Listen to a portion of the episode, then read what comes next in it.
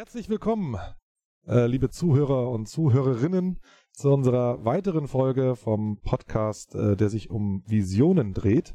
Heute eine ganz besondere Folge, denn äh, es gibt gleich mehrere Innovationen in, diesem, in dieser Folge. Erstens, wir sind an einem besonderen Ort. Äh, wir befinden uns äh, vis-à-vis zum neuen Stadtschloss in Berlin.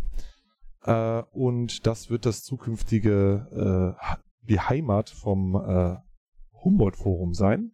Und Alexander von Humboldt war ja einer der größten Wissenschaftler, die dieses Land eh hervorgebracht hat. Und das passt so unglaublich gut zu unserer heutigen Sendung, denn es ist Zukunft der Bildung. Unser Thema heute.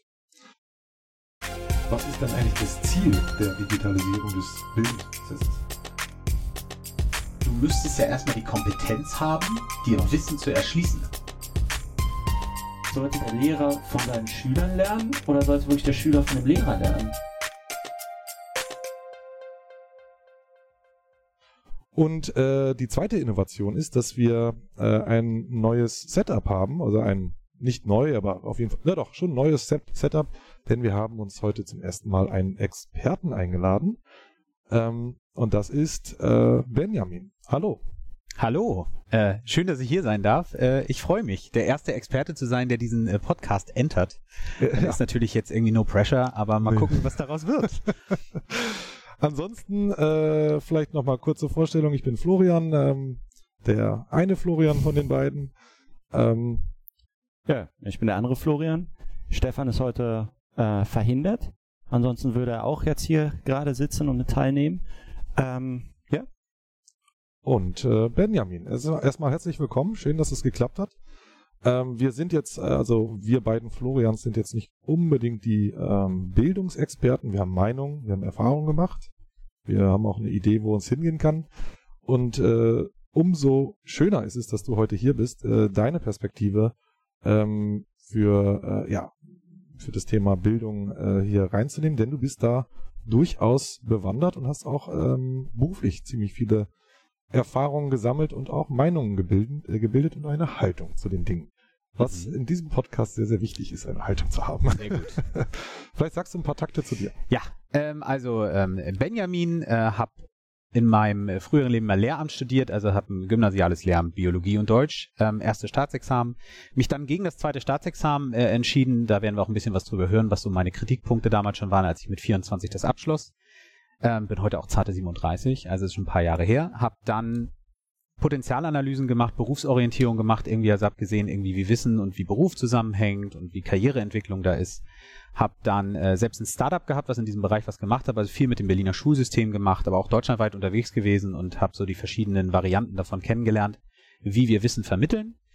Ähm, und heute arbeite ich für ein relativ großes öffentliches Unternehmen, im, also im öffentlichen Bereich und ähm, äh, schaue mir gerade an, wie man vielleicht Innovationen auch in die Bildung bringen kann aus dieser Richtung und ähm, komme damit auch in Kontakt mit ganz, ganz vielen Leuten, die irgendwie in der akademischen, betrieblichen Bildung sind und habe da so entwickelt da einen immer größeren äh, Blick drauf und ähm, genau, freue mich, weil das Thema Bildung ist immer ganz herrlich, weil ähm, ich weiß nicht, äh, jeder, der in der Bildung unterwegs ist, kennt das es gibt einmal so Sachen, da können nur einige Leute mitreden, so, das gibt so, so Data Science zum Beispiel, kann nicht jeder mitreden, aber bei Bildung hat jeder eine Meinung, weil jeder hat irgendwann mal Bildung genossen mhm. und hat eine Meinung dazu, dass es mal positiv war, ein paar Sachen waren nicht so positiv und das ist immer ganz, ganz herrlich, also es ist, ähm, es gibt immer unglaublich viel her und darum freue ich mich, heute hier sein zu dürfen.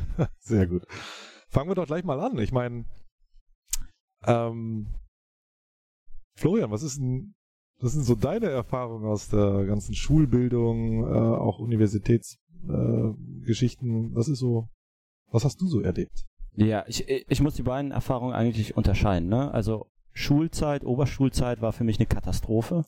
okay. Also das war eine Katastrophe. Und äh, meine Studienzeit hingegen hat mir super viel Spaß gemacht. Äh, ich konnte total aufblühen hatte eben die Möglichkeit, mir meine eigenen Themen zusammenzusuchen, über die Dinge zu schreiben, die mich wirklich interessiert haben und äh, mit den Leuten zusammenarbeiten, die auch Interesse an denselben Themen haben, ja. Und das war halt in der Oberschulzeit einfach so nicht gegeben, ne? Hm, du hattest deine, deine Fächer, deine Wahlpflichtfächer und wenn du nicht reingepasst hast in den ähm, Lehrrahmenplan und die Inhalte, die dir der Lehrer irgendwie erzählt hast, nicht gelernt hast, auswendig gelernt hast oder so, dann konntest du in der Oberschulzeit nicht so super viel Spaß haben, beziehungsweise weniger Erfolge sammeln. So, ne? so, so war das bei mir. Ich habe halt außerhalb der Schule so viel anderen geilen Shit gemacht. Ich habe gerappt, ich habe Webseiten gebaut, ich habe Visitenkarten ähm, designt für den Malerbetrieb um die Ecke und sowas. Ne? Das waren meine, meine Betätigungsfelder während der Schulzeit. Und ähm, keine Musiklehrerin hat gesagt, boah, wow, Florian macht Musik da und rappt. Das, das wurde gar nicht ernst genommen. Ne? Es wurde sogar verboten, mehr oder weniger. Okay. Ja. Ähm, und ja, ähnlich mit den anderen Fächern. Ne? Also ähm, ich, ich weiß noch so die Projekttage. Mhm. Das, das war schon so ein Highlight für mich, weil man dann irgendwie so Kontexte und Themen kennengelernt hat, die nicht so im Rahmenplan ähm, waren.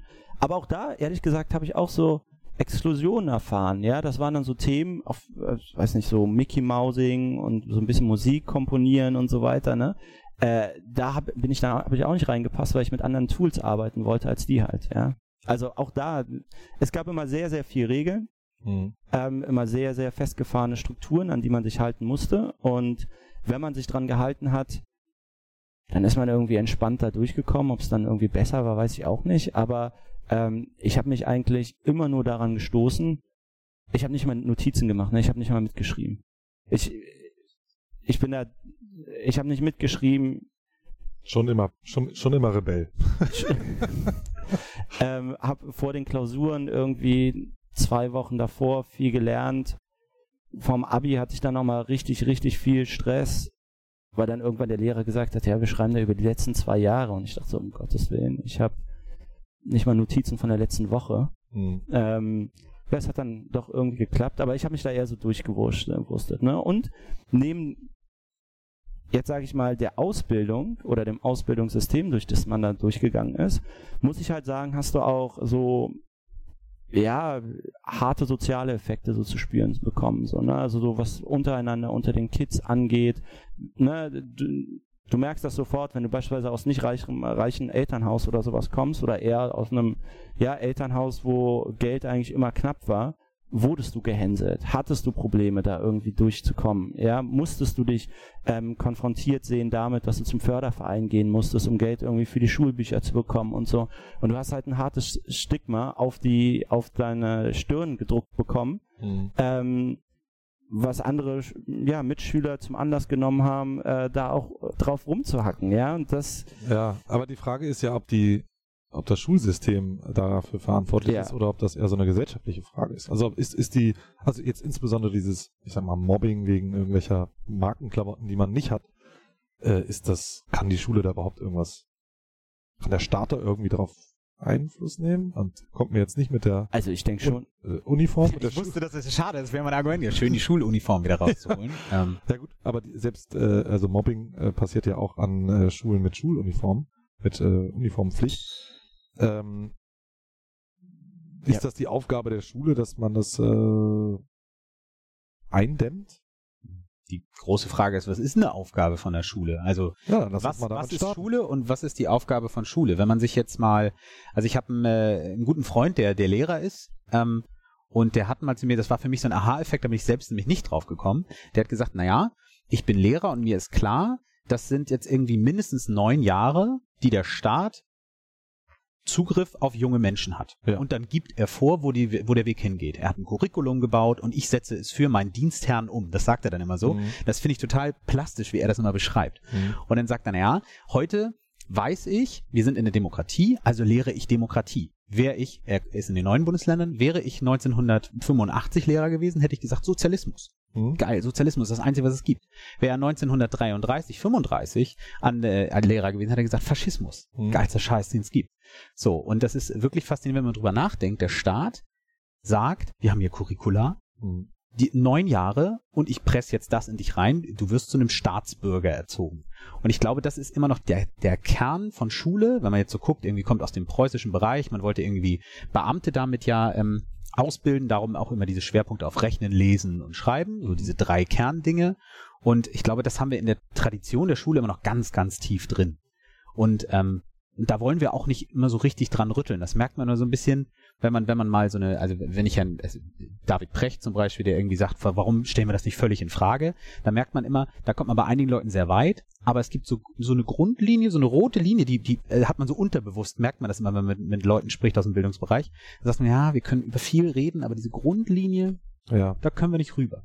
Und ähm, Das ist ja auch interessant, das sind eigentlich in allen äh, autoritären äh, ähm, Staaten natürlich äh, die Beeinflussung der nächsten Generation äh, mitgedacht wird. Deswegen werden ja eben die äh, Inhalte in der Schule dann immer entsprechend der jeweils regierenden ähm, äh, Regimes äh, äh, angepasst. Äh, in China lernen die Leute ja auch, äh, die Kinder ja auch, dass der Sozialismus chinesischer Prägung, wie das da so schön heißt, äh, das einzige ist.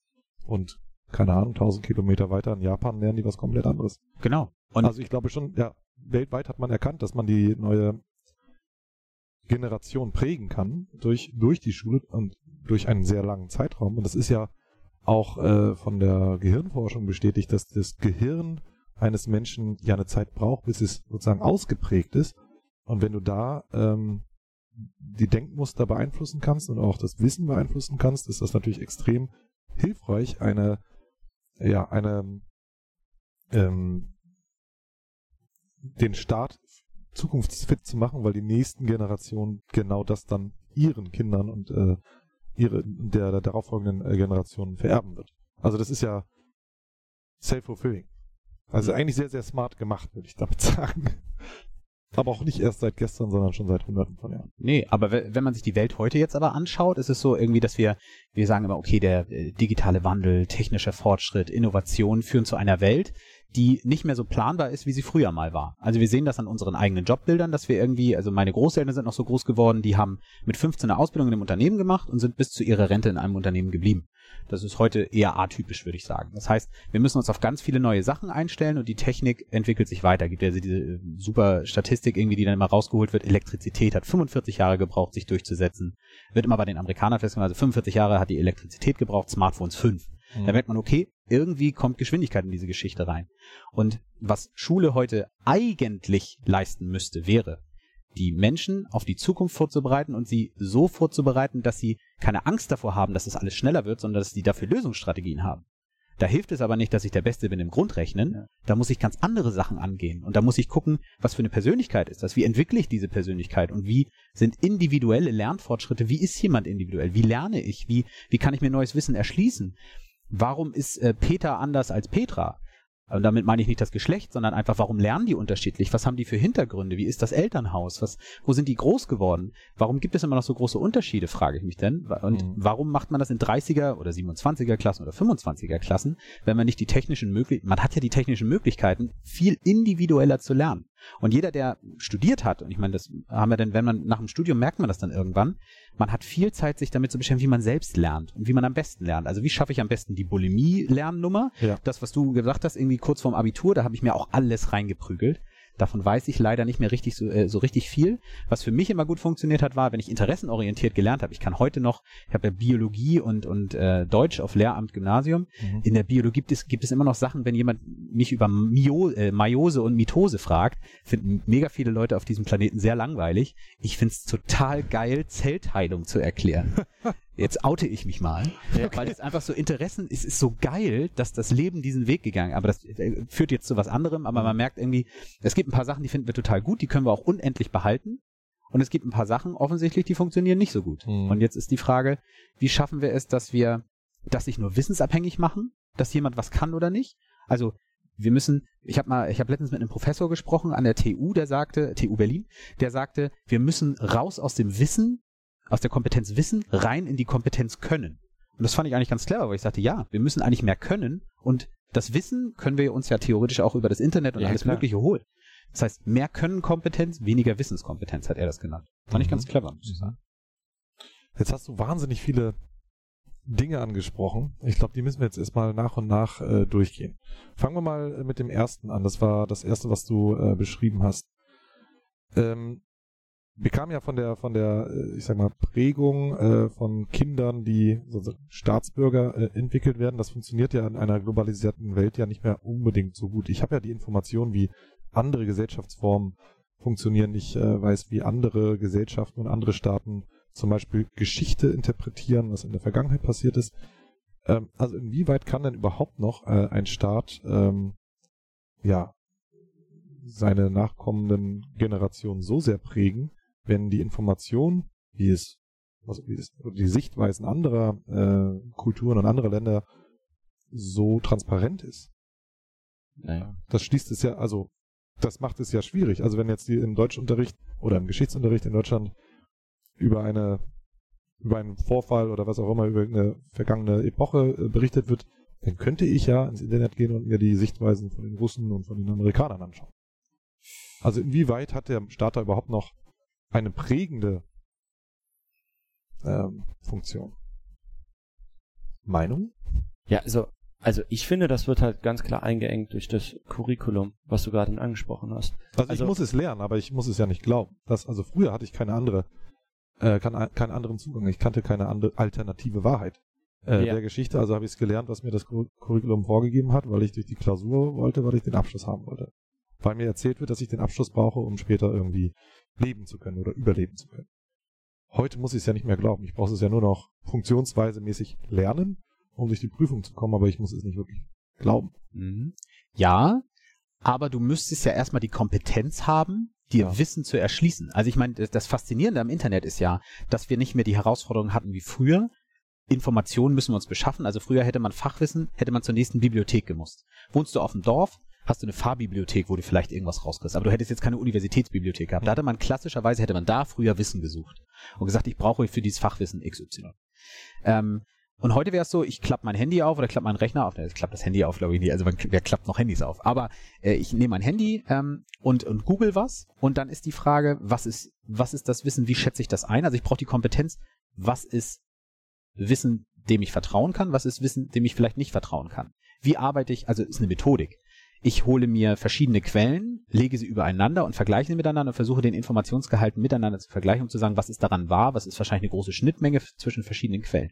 Das wäre erstmal, das ist eine Methodik, die wir, die wir irgendwann lernen müssen. Das weiß ja kein Grundschüler. Das ist ja eine Sache, die wir meistens erst in der akademischen Laufbahn lernen. Dass wir sagen, pass mal auf, wenn du eine Hausarbeit schreibst und du hast nur eine Quelle, Ja. das ist ein bisschen wenig. Das wäre der erste Punkt. Ja. Der zweite Punkt ist, das ist ja schön, wenn man sich russische Medien angucken kann, aber entweder liest du die natürlich auf Deutsch, weil du kein Russisch kannst, die meisten Mhm. auf jeden Fall nicht, und dann hättest du erstmal den Übersetzer, der das für dich macht. Wer macht das denn? Ist immer eine Frage, wer macht das? Dann ist eine Interpretation des Übersetzers immer drin. Und ähm, das heißt, du hast gar nicht so unendlich viele Möglichkeiten, die Sun zu lesen oder die Washington Post zu lesen oder was weiß ich was. Das heißt, das ist für dich in dem Alter noch unglaublich schwer, Mhm. diese ganzen Sachen dir einfach zu erschließen. Und damit hat der Staat, der, der präsentiert dir auf deiner Muttersprache Mhm. in dem Buch, pass mal auf, das ist jetzt hier irgendwie das.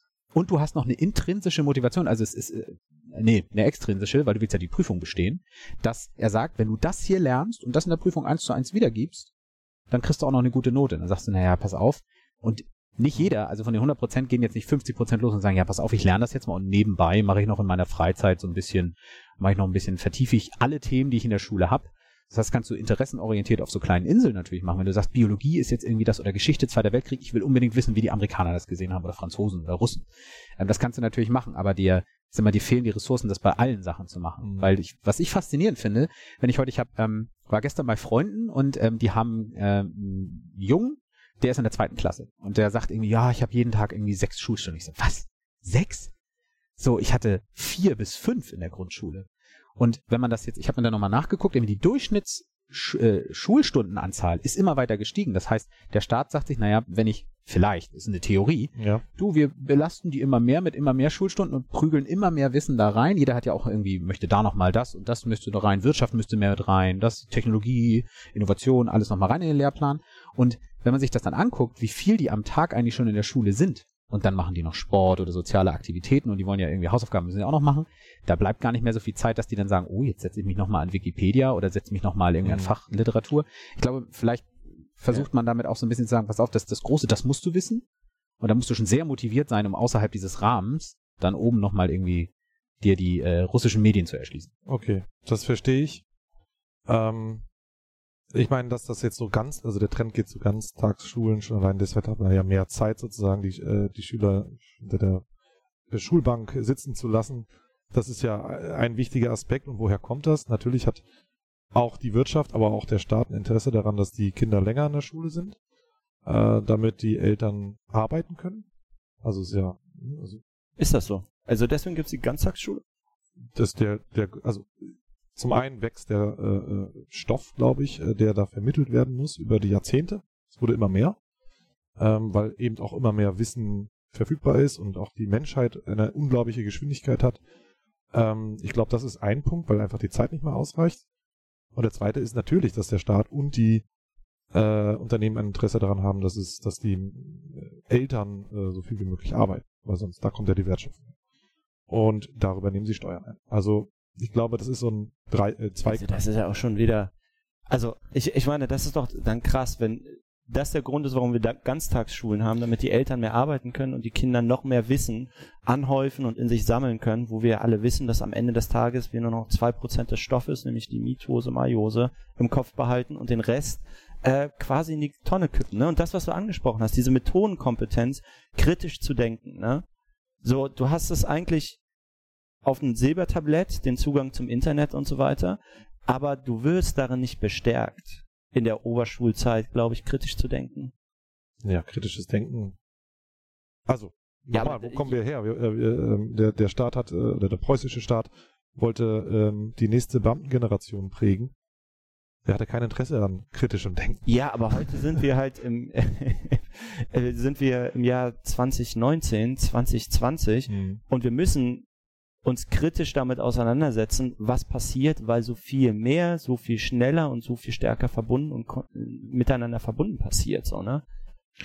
Also ich habe, ich hätte auch immer gesagt, in der, äh, hättest mich noch vor einem Monat oder so gefragt, hätte ich auch gesagt, ja komm, lass uns mal die Kinder Kinder sein lassen und äh, den, den, den Schulstoff und die, die ganze Schule nicht so wie so ein Ganztagsding zu betrachten, dass das wirklich so ein Fulltime-Job ist, Schüler, äh, sondern ein bisschen mehr Freiheiten, damit die auch links und rechts äh, mal schauen können, was da so geht. Und dann habe ich irgendeinen so Podcast gehört, äh, muss ich nochmal nachgucken, wie der hieß, äh, sehr umstrittener Mensch, der sagte, wir müssen eigentlich am Anfang des Lebens so viel wie möglich äh, die Kinder mh, hm, trainieren im Sinne von Wissen vermitteln, äh, weil dort noch die Verbindungen im Gehirn äh, äh entstehen, also Synapsen und äh, und ähm, aber ne, das ist, die Idee ist, je früher du anfängst, und eigentlich im Grunde schon im Kindergarten so viel wie möglich in dieses Kind wissensmäßig reinzupumpen, reinzupressen, desto einfacher wird es dann in der Zukunft äh,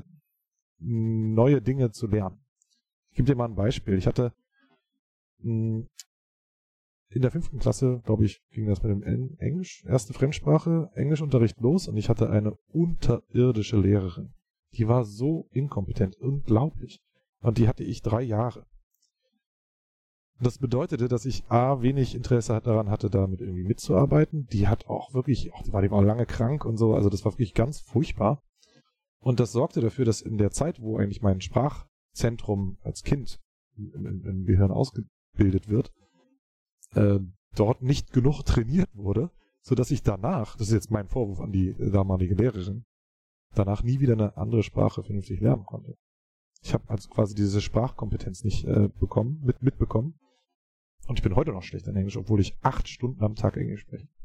Also ich führe das darauf zurück.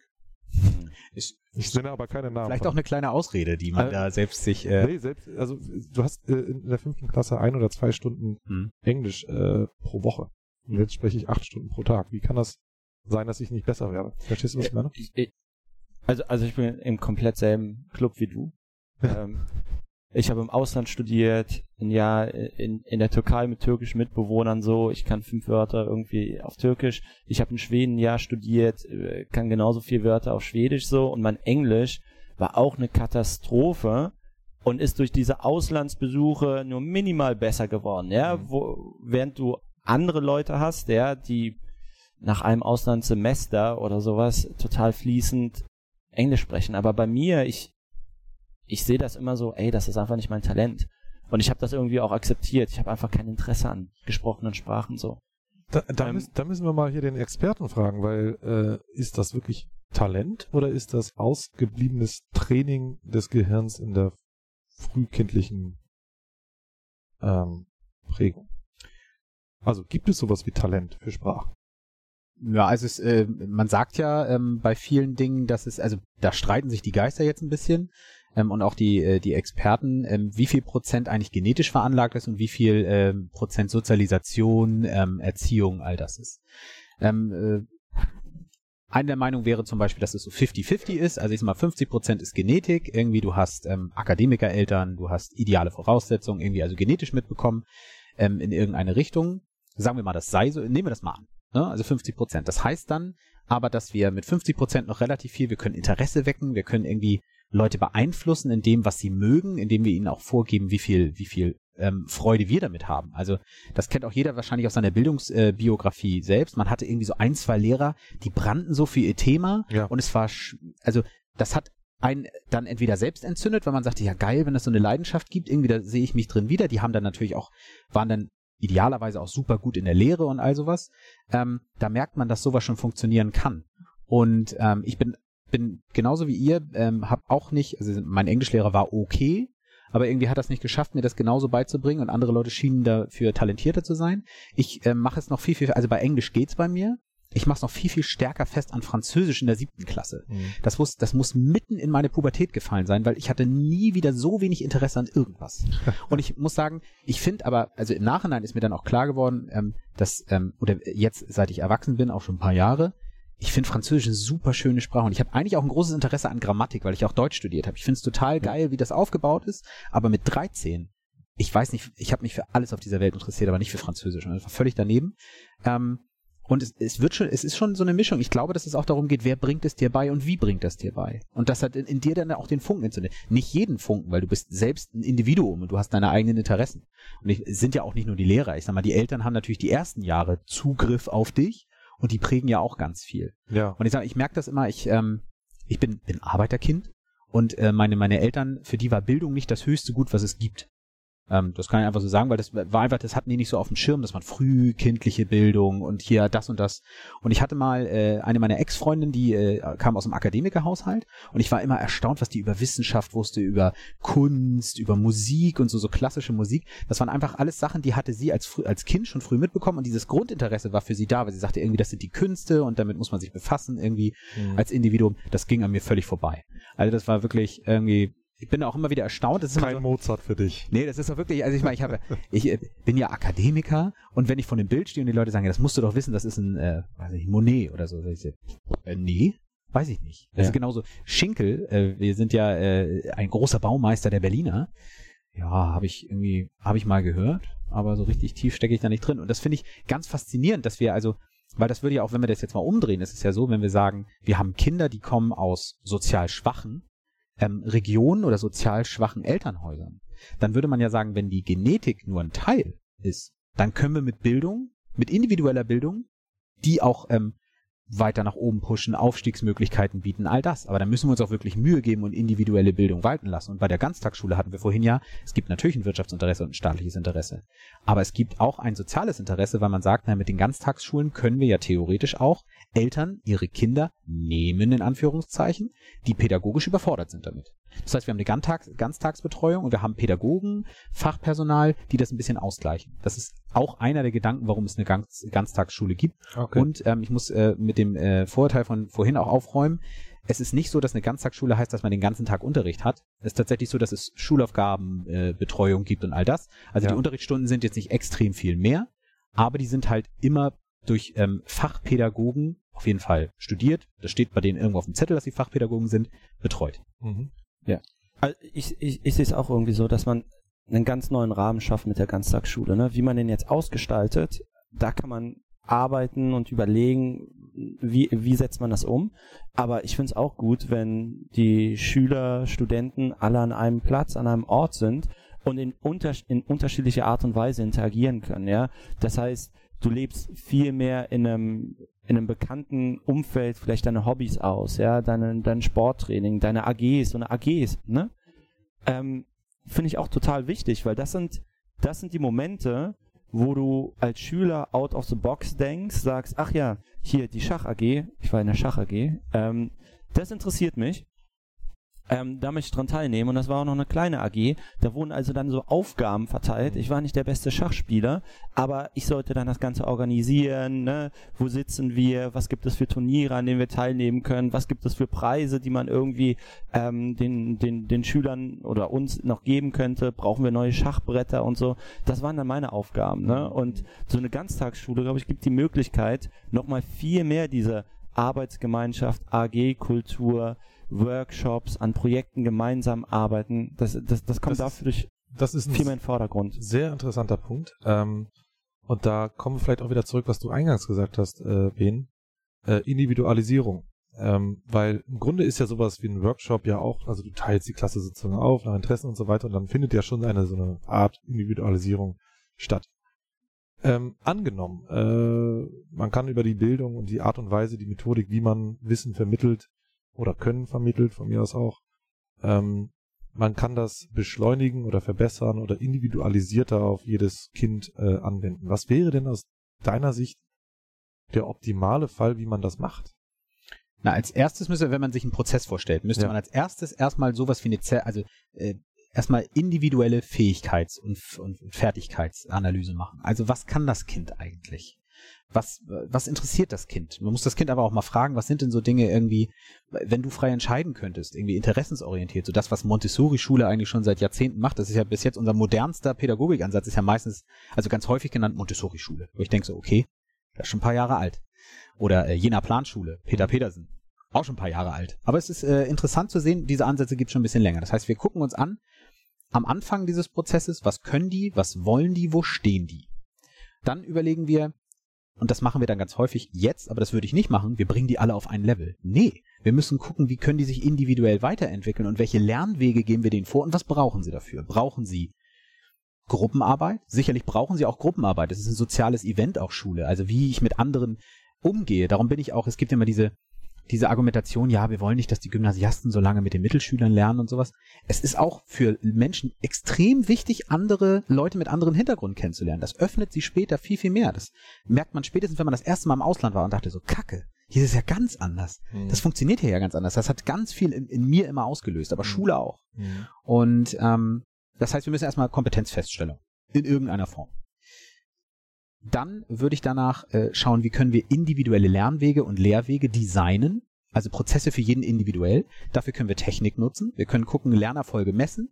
Also eine Software kann natürlich genau sagen, pass mal auf, Klaus klickt immer bei 1 plus 1 auf 3, der hat offensichtlich da ein Problem. Mhm. Und Lisa hat das halt mit dem Minus nicht drauf. Das wäre so ein klassisches Beispiel. Das können wir dann individuell messen. Und wenn man sich anguckt, ja, das könnten wir heute auch schon machen. Ein Lehrer vor 27, 30 Leuten kann das nicht. Das kann der nicht leisten. Wie soll der denn individuelle Lernbetreuung mit 30 Personen machen? Das, da würde eine Maschine zum Beispiel helfen, die den Lehrer unterstützt und ihm diese Möglichkeit gibt, individuelle Lernerfolgsfeststellung zu machen.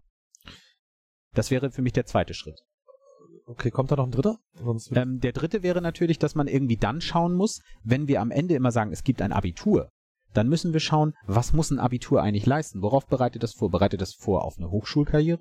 Oder was wollen wir eigentlich messen? Was wollen wir hm. am Ende nach diesem Prozess haben, was die können? Müssen die äh, perfekt die Strahlensätze können? Müssen die Stochastik beherrschen? Müssen die Goethe zitieren können? Oder was soll eigentlich am Ende rauskommen? Und wenn wir diesen Prozess uns angucken, also Start, einmal gucken, was können die, dann Prozessentwicklung und Individualisierung auch immer wieder iterativ anpassen während dieses Prozesses mhm. und am Ende dann sagen, okay, das ist das, worauf uns einige einigen, einige, was, worauf wir uns einigen, das sollen die am Ende können, dann hätten wir einen Prozess, wo wir auch mal mit anfangen können und gucken, okay, den können wir auch individuell gestalten. Ähm, Finde ich ein super spannendes Ding, äh, weil wir ja im Grunde auch so, auch schon in der Berufswelt so ähnlich arbeiten. Es gibt ja nicht den ein Weg, äh, eine Aufgabe oder ein Problem zu lösen, sondern es gibt ja sehr viele verschiedene Wege und jeder sucht sich das irgendwie in der Berufswelt so, wie es am besten funktioniert für einen selbst oder wie es am effizientesten oder am sichersten ist, je nachdem, was man macht. Jedenfalls, ähm, wenn ich mir vorstelle, es gibt eine, eine Kompetenzeinschätzung gleich am Anfang äh, oder kontinuierlich eigentlich äh, und individualisierte Lehrpläne pro Kind und wir aber trotzdem daran festhalten, äh, dass am Ende ein Abschluss steht, an dem wir festmachen, wer den hat, hat diese Minimumkompetenzen und Wissen. Ähm, kann das möglich sein, äh, dass, weil das ja dann quasi eine Fragmentierung des Lernfortschritts ist. Jemand, der wahnsinnig schnell ist, wird deutlich besser sein als jemand, der eher langsam ist. Aber sie können am Ende trotzdem durch das gleiche Ziel laufen. Nur der eine eben, keine Ahnung, ein Jahr früher, der andere ein Jahr später. Das könnte ja passieren in so einer, Ja. ich sag mal, entkoppelten Welt. Genau. Das wäre eine Möglichkeit. Oder du gibst den Leuten den Freiraum, wenn sie schneller sind, in ihrer Lieblingsfachdisziplin. Sagen wir mal, es gibt irgendwie, am Ende weiß man, in der Biologie muss man Mitose, Meiose wissen. Mhm. Das ist das, was alle wissen müssen. Aber einer sagt, ich finde Bio so geil. Ich will eigentlich schon das, was im Studium kommt, das mache ich individuell für mich weiter. Ich habe auch die Zeit dafür. Und dann, äh, das wäre eine Möglichkeit. Aber es könnte ja sein, dass du in einem anderen Fach irgendwie die, diese, diese, diese, wenn man in Fächern denkt, sag mal, du, du, du schaffst in einem Kanon, das ist dein Interesse, da machst du immer freiwillig ein bisschen mehr. Und es gibt eine Sache, da bist du in der gleichen Geschwindigkeit wie alle anderen oder vielleicht ein bisschen hinten dran und äh, läufst dann mit den Leuten durchs Ziel, weil das ja das Ziel von allen ist. Oder wie meinst du das? Ja, also es ist eher so auf einer ze- zeitlichen Ab Abfolge, wo ich gerade hake. Also es gibt ja dann keine Klassenverbände mehr. Mit wem sitze ich dann in einer Klasse? Wenn mein Lernfortschritt unterschiedlich ist äh, und also woran mache ich fest, dass das meine Klasse ist? Nur weil sie gleich alt sind oder weil sie den gleichen Fortschritt schon erlangt haben? Also das ist ja eher so diese jener Plangeschichte, dass du dann auch mit jüngeren und ein bisschen älteren äh, Kindern in einer äh, in einer Klasse sitzt. Woran mache ich das? Also, jetzt mal ganz praktisch. Wer sind meine äh, Klassenkameraden in einem individualisierten System? Also, ich würde sagen, Projektgruppen, die vielleicht komplementäre Fähigkeiten-Sets aufweisen. Also, das heißt, okay. der eine, der, der ist eher der strukturierte Typ, der andere eher vielleicht, weiß nicht, der rote, energische, dynamische Typ oder so in so einer Gruppe. Mhm. Und dann vielleicht ein übergeordnetes Ziel oder Interesse, das, das die halt verbinden. Würdest du das auch so sehen? Ich finde den äh, Gedanken ganz gut, ähm, weil ich glaube, dass es in der Wirtschaft später ganz häufig so funktioniert. Also nicht nur in der Wirtschaft, sondern einfach in unserem Arbeitsleben. Ja, und ich finde das so, also dieses Interdisziplinäre und die Stärken von anderen zu begreifen und auch daran zu wachsen, dass andere was anderes können und dann irgendwie auch zu verstehen, dass man zusammenarbeiten muss, ist doch eigentlich ein super schöner Gedanke und auch ein super wichtiger Gedanke, weil es gibt komplexe Probleme auf dieser Welt.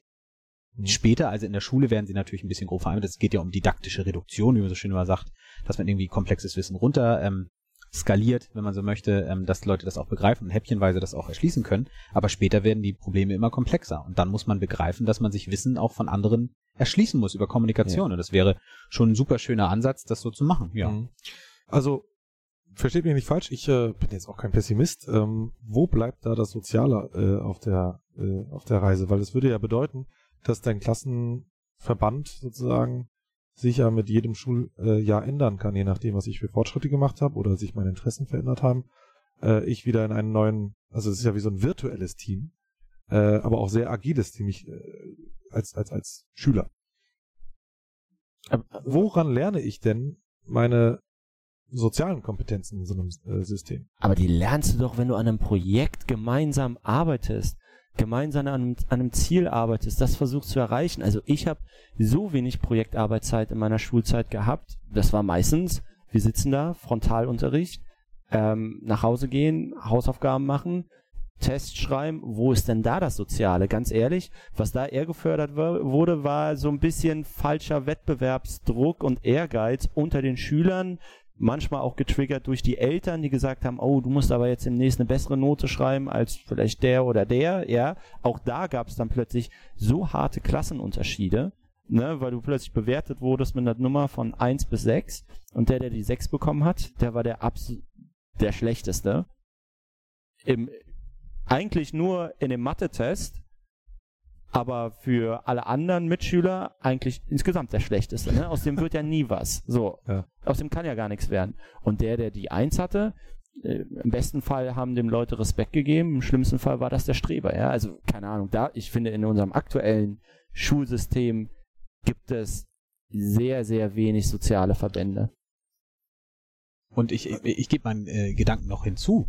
Ähm, hast du deine sozialen Kontakte damals nur über die Schule etabliert Ja, oder hast du ich nicht auch nicht. andere Sachen? Also hast du nicht irgendwie, hast du deine besten Freunde über einen Sportclub kennengelernt Ja. oder so? Es gibt ja so viele andere Dinge. Ich finde es halt eher spannend, dass man sich mit immer wieder neuen Leuten Ja. auseinandersetzt Mhm. und damit auch lernt, dass es andere Meinungen gibt. Es gibt andere Weltbilder zum Beispiel. Mhm. Also klar, die werden immer sehr ähnlich sein, wenn du in einem sagen wir mal, in einer Stadt bist, äh, wenn sie sich nicht so weit voneinander ähm, bewegen wie wenn du jetzt einfach mal morgen in Shanghai bist oder so.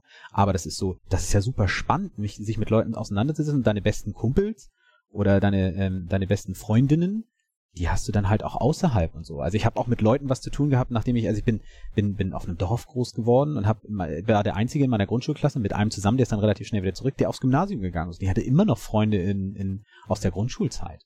Und die sind nicht mit mir in den Unterricht gegangen. Ich musste sogar in eine andere Stadt, um, um zur Schule zu gehen. Also ich muss auch sagen, ja, also ja, Schulzeit war echt kacke. nee, wirklich, ne? Ich erinnere mich so gerade so an so ein paar Szenen aus, aus, aus der, aus der ähm, Jugend und so richtig einen Menschen kennengelernt hast du ja erst, wenn du bei dem zu Hause warst. Ne? Also es war irgendwie lange Zeit dein Klassenkamerad, dann hast du dich mal doch irgendwie getroffen, weil es ja schon irgendwie manchmal so Projekte, so Projektpräsentationen oder so gab, ja. Und da habe ich dann so festgestellt, ach krass, ey, der ist total, ne, ähm, verliebt in Kakteen, so, ne? War, war halt so 13, 14 und hat da seine Kakteen-Sprösslinge hochgezogen, gekreuzt und gezüchtet und so weiter, ne? War aber auch nicht im Biologie-Leistungskurs oder sowas, ne? Sondern, also war insgesamt ein super, super intelligenter und schlauer Typ, zumindest in, in einem Schulsystem immer Einzeln und so geschrieben. Und das fand ich dann mega spannend. Plötzlich hatte ich einen Zugang, ehrlich gesagt, zu der Person darüber. Und weißt du, ich hätte total Bock gehabt, an einem Kakteenprojekt mit ihm zusammen für die Schule zu arbeiten. Ja, von ihm gelernt. ja. Irgendwie eine Präsentation mit ihm vorzubereiten über einen 30-jährigen Krieg, so. Also, ich, ich sag's, ich wiederhole das nochmal. Ich bin jetzt kein, ich finde den Gedanken gut. Ich möchte aber auch zu bedenken geben, dass es vielleicht den Druck und diesen, diesen äh, Gruppendruck braucht, um auch die Persönlichkeit zu stärken. Also ein Wettbewerb untereinander, äh, dass die Rolle des Strebers, die Rolle des ähm, äh, Klassenclowns und die Rolle des Brutalos äh, die entstehen ja nicht umsonst. Die entstehen erst in einem langjährigen Gefüge, in einem äh, Klassenverband. So, und den hebst du natürlich mit einer individualisierten äh, Lern-Roadmap äh, äh, auf. Ähm, du agierst agiler äh, in, in, in den wechselnden Verbänden, was sicherlich für die Arbeitswelt heute relevant ist, aber ich weiß nicht, ob das für die Persönlichkeit ähm, maßgeblich ist. Okay, wenn ich dich frage, äh, Florian, wirst du sagen, die Schule mit dem ganzen Mobbing und dem ganzen System produziert so viele Depressionen. Klar, da muss man dran arbeiten, aber ich möchte nicht äh, erlangen, dass wir am Ende so eine bei so einer äh, desynchronisierten äh, Lernfortschrittscurriculum, ähm, äh, äh, dass wir dann in, in so einen Eliten und ähm, äh, Individualisten äh, enden, ja, also die, die sehr, sehr schnell dahin kommen und dann sehr individual, also Individualisten sind, die auch wissen, was sie können und damit der, das Gesamtgefüge in der Gesellschaft vielleicht aufgehoben wird. Äh, ein Bedenken, also ich, keine Ahnung. Also, also die Rollen, die du eben angesprochen hast, die waren ja alle ganz schön negativ, ne? Der Streber, der Brutalo, der Klassenclown, so, ne? Ich ja, glaube, die, Rolle haben sich, äh, die Rollen haben sich äh, definiert über die Jahre. Und die, äh, die, die, das kannst du nicht ausbilden, diese Fähigkeiten ausbilden. Also ich, der Brutalo das jetzt. Nee, nee, aber ich, wir haben ja alle was im Kopf. Also. Ja, ja. Also, also was das für eine Person war damals, ja. die alle verprügelt hat. Ja. Äh, Klar. Das, das bliebe ja dann aus. Ja, aber das muss doch, oder das sollte doch aus, das ist doch was Gutes, wenn das ausbleibt.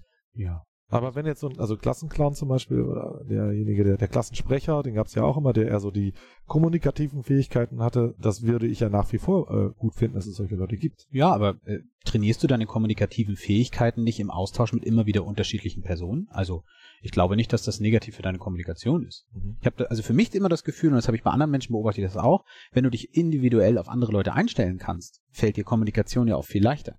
Und du lernst ja auch ganz viel. Da gibt ja so ein paar Kompetenzen wie Kritikfähigkeit und äh, Kommunikationsfähigkeit an sich. Also wie sendest du Informationen, wie empfängst du sie, all sowas.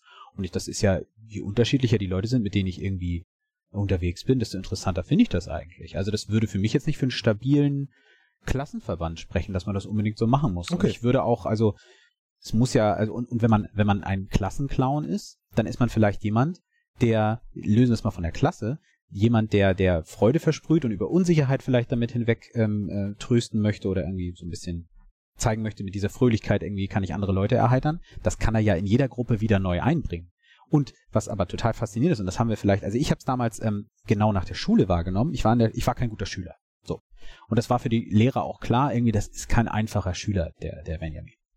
Aber nach der Uni hatte ich, man hatte ja am Anfang der Universität, wenn man in eine andere Stadt gegangen ist, die Möglichkeit, sich komplett neu zu definieren. Das stimmt. Und zu sagen, pass mal auf, ich bin überhaupt kein Clown, ich bin der Brutalo, keine Ahnung. also das wäre, und das hätte man in Gruppen immer wieder. Ich kann das ja auch in Projekten genauso. Also ich, äh, du hast vorher irgendwo anders gearbeitet, da warst du immer der, der irgendwie nie was abgegeben hat und dann sagst du bei der nächsten Arbeitsstelle, so, jetzt zeige ich mir mal von einer völlig anderen Seite. Und das kann in der Schule halt auch passieren und es ist ja auch eine, eine riesige Möglichkeit, von Ja. aus den Leuten aus dieser negativen Rolle rauszukommen. Du bist der Streber und bei der nächsten sagst du, naja, pass mal auf, ähm, ich versuche das mal ein bisschen anders. Würde ich nicht, ich schreibe jetzt mit Absicht vieren oder so, darum geht's mir jetzt nicht. Aber du hast immer die Möglichkeit, individuell dich irgendwo zu platzieren und damit auch zu lernen, wie ist es denn eigentlich, verschiedene Rollen zu haben und verschiedene Rollenbilder ähm, auszufüllen. Mhm. Und das finde ich eigentlich super interessant, muss ich sagen. Also das, das hört sich für äh, nach einer Schule an, in die ich eher wieder gehen würde, als in die, in die ich gegangen bin. Okay. Nichts Okay. gegen meine Schule, ganz tolle Schule, wenn Sie zuhören. Danke. Okay, war nur eine Randnotiz. Also, äh, ihr habt mich überzeugt, die Vorteile über, überwiegen die Nachteile, aber man kennt den echten Nachteil nicht, wenn man es nicht ausprobiert. Da sind wir uns ja auch einig. Ja, aber ich meine, es gibt diese Aspekte, ne? Wissen, Vermittlung, so findet gerade Schule jetzt statt. Ja. Ähm, physische Betätigung, sagt man, ist auch ganz gut, ne, wenn du Sport machst oder so. Aber der eigentliche Hebel ist so Personal Mastery ne, und Persönlichkeitsentwicklung, darüber, worüber wir eben gesprochen haben. Wenn du feststellst, wer du bist, und das tust du am besten, wenn du mit unterschiedlichen Leuten zusammenkommst, um zu erkennen, ha, da bin ich gut drin, da bin ich schlecht drin, ähm, in der Mischung an Leuten wirke ich so und so. Ähm, wenn ich das und das von einer Person im Voraus denke, agiere ich so und so. Ne? Also diese, diese ganzen eigenen Handlungen für sich selber zu entschlüsseln und sich selber zu verstehen, wer bin ich eigentlich, ist doch eigentlich der größte Hebel, um dann zu wissen oder zu erkennen, was muss ich an Wissen mir aneignen oder äh, welche Art von Sport liegt mir. Ne? Daraus ergibt sich ja alles andere. Aber interessanterweise, also aus meiner aus meiner persönlichen Erfahrung habe ich das erst auf der äh, Hochschule gelernt. Ja, und das, das, Und das nicht, und nicht in der Schule. Ja, weil die Schule dir nie die Möglichkeit offensichtlich dazu gegeben hat. Also vielleicht wurden da die, also ich vermute, die Weichen wurden einfach nicht gestellt. Und vielleicht gab es Leute, die das besser umsetzen konnten. Aber man muss natürlich auch sagen, gerade in dieser Phase der Pubertät, in der man innerhalb von Sekunden mal super happy ist und dann wieder todtraurig und so, wo die, wo die Hormone mit uns auch irgendwie unglaublich viel machen, ist es eigentlich auch eine schöne Zeit, viel über sich selbst herauszufinden. Wer bin ich eigentlich? Und das ist ja eigentlich auch das Thema der Pubertät. Also für mich war es das auf jeden Fall. Wer bin ich eigentlich? Was kann ich? So, also ist jetzt ein bisschen philosophisch vielleicht, aber aber ich weiß nicht, also vielleicht war meine Pubertät anders als eure, aber da habe ich mich sehr oft gefragt, wer bin ich eigentlich, wo will ich hin? Recht. Ja.